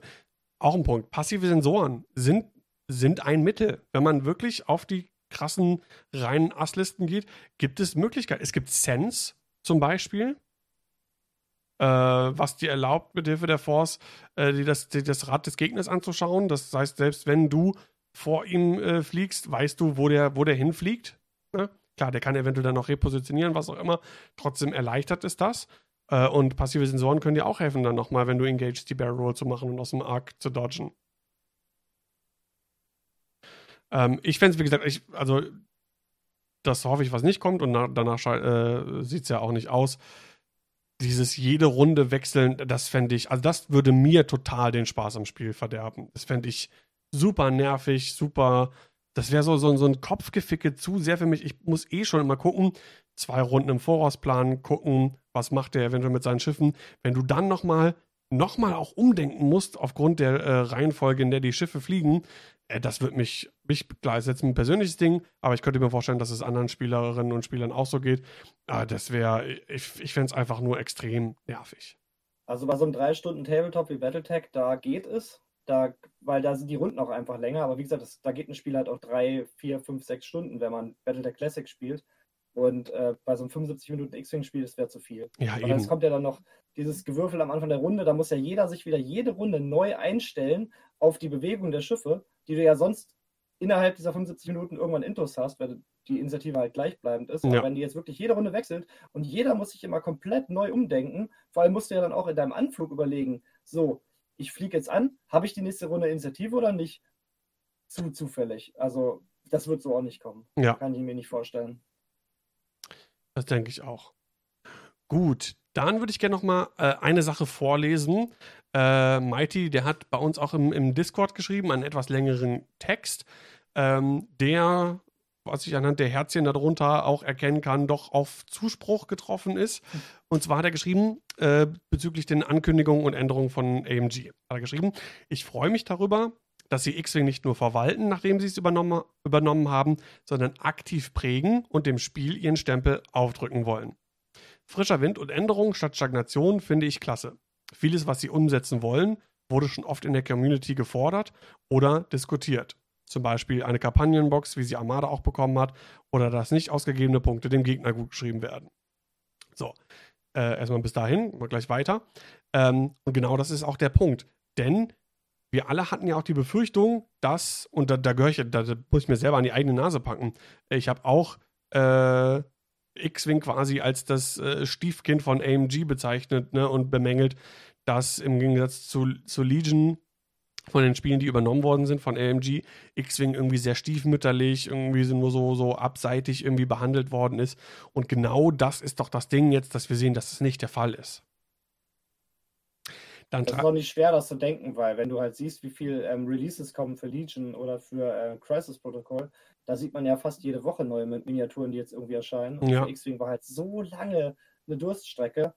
Aber wie ich gerade ganz am Anfang gesagt habe, also man merkt einfach vom Gefühl der, ähm, des Designteams, von wie die sich da halt dem Spiel gegenüber äh, geöffnet haben und sich auch dargestellt haben, dass die äh, Bock haben. Genau. Äh, dann schreibt er noch, am meisten wird im Moment aber über die zufällige Vergabe des Startspielers diskutiert. Meine Meinung dazu ist, herauszufinden, dass die eigenen 15 Punkte vom Gegner mit zum Beispiel 17 unterboten wurden, ist dasselbe, als auf einen Gegner zu treffen, der eine Gespür, also Sense ETA 2 Liste spielt. Wenn man selber Vader im Defender spielt, wobei letzteres wohl noch schlimmer ist. Den Blitzkrieg aus dem Spiel zu nehmen, äh, den Bitkrieg, Entschuldigung, den Bitkrieg Das ist der Titelname. Nimm den Blitzkrieg aus dem Spiel. genau, den Bitkrieg aus dem Spiel zu nehmen, ändert äh, meiner Meinung nach nichts daran, wie wahrscheinlich es ist, auf ein schlechteres Matchup zu treffen. Wenn man eine Assliste fliegt, muss man auch damit klarkommen, dass man zuweilen zuletzt fliegt. Ähm, ein Autoloss ist es niemals. Genau, das ist auch mein Punkt.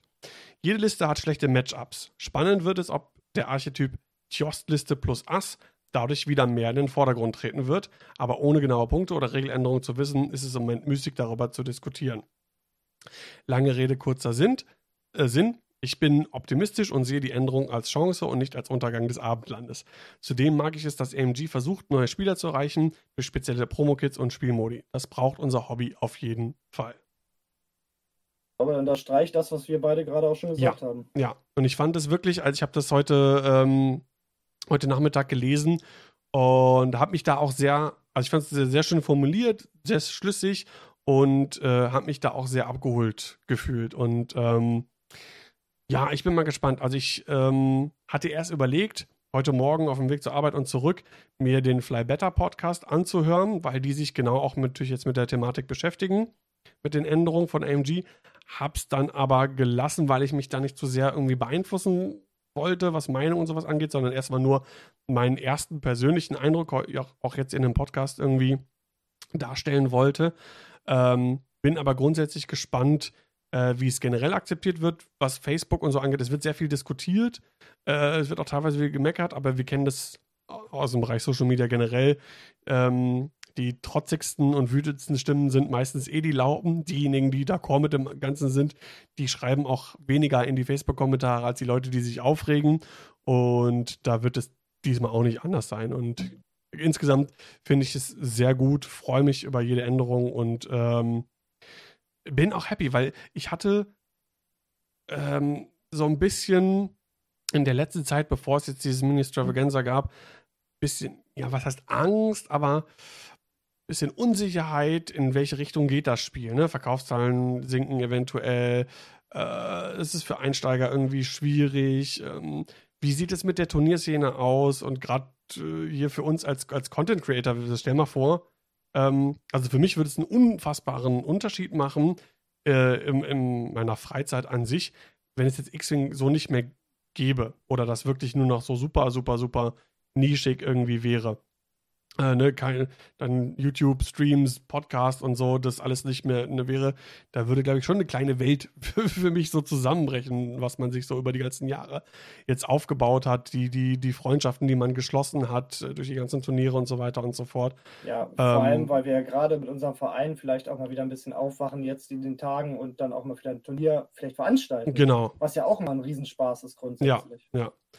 Ja, und ich kann es kaum erwarten, endlich wieder auf auf große Turniere auch zu fahren und da irgendwie zu streamen bei, bei äh, deutsche Meisterschaft. Da hatte ich mich mega drauf gefreut. Das war alles schon irgendwie in trockenen Tüchern. Äh, hatte ich ja schon mal gesagt, ich hätte im Gegensatz zu den Jahren davor dies Jahr wirklich alle Tage streamen können. Äh, beide Swiss-Tage plus, plus die Finalrunde und so.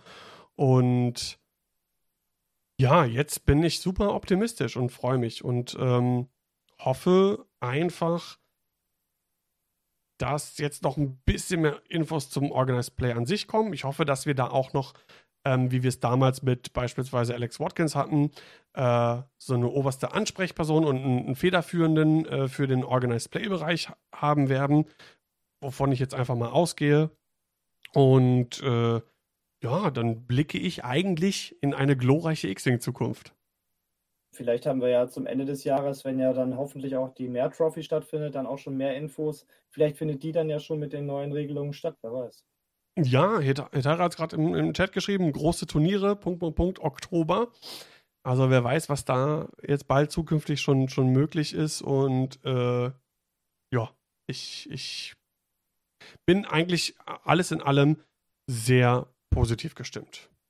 Ja, ich muss auch sagen, mein Hauptfokus ist ja zurzeit, wie gesagt, Big Stompy Robots Battletech, aber natürlich auch immer ein Auge auf X-Wing und jetzt halt die Änderungen und dadurch, dass dadurch vielleicht auch neue Spieler ins Spiel kommen, wenn die Ware auch da ist. Also das Produkt muss auch verfügbar sein, weil das ja auch eine ganz große Einstiegshürde für neue Spieler ist. Aber äh, neue Spieler, bisschen in Häkchen verbessertes System, einsteigerfreundlicher, halt dieser Bit fällt weg, man nimmt, man sieht vielleicht verschiedene Listen mehr, weil mehr Karten ins Spiel reinkommen, die man sonst halt nicht gespielt hätte. Das sind alles positive Punkte. Ja. Für mich. Und ich glaube, das ist doch auch eigentlich so ein, so ein gutes Schlicht, Schlusswort, äh, dass wir auch mit so einer positiven Grundstimmung äh, aus der Folge rausgehen, weil äh, das ist ja auf jeden Fall auch das, was wir empfinden und dass wir auch so ein bisschen mitgeben wollen, hoffentlich für die Leute, die jetzt sehr skeptisch sind oder sich aufregen oder was auch immer, versucht einfach irgendwie positiv daran zu gehen, zu sehen, dass sich was, dass sich generell was ändert. Veränderung ist, ist, ist oft immer gut, neuen Schwung reinzubringen. Äh, und vor allem, wie gesagt, zu sehen, dass AMG was an dem Spiel zu liegen scheint. Das finde ich, ist für mich das, das, das, das Größte und Wichtigste, was ich aus dieser ganzen Geschichte auf jeden Fall mitnehme. Und vielleicht sogar schon die nächste Folge, wenn AMG sich ein bisschen ranhält mit den neuen Punkten, dann wird sich ja auch schon wieder was ändern und zwar ziemlich direkt und schnell. Das wäre schön. Gut, in diesem Sinne bleibt mir noch zu sagen, mein Name ist Daniel aka Scamden und äh, bis zum nächsten Mal. Rashtar setzt sich jetzt in seinen Battle weg und stapft davon. Sehr schön. Viel Spaß dabei. bis zum nächsten Mal. Tschüss.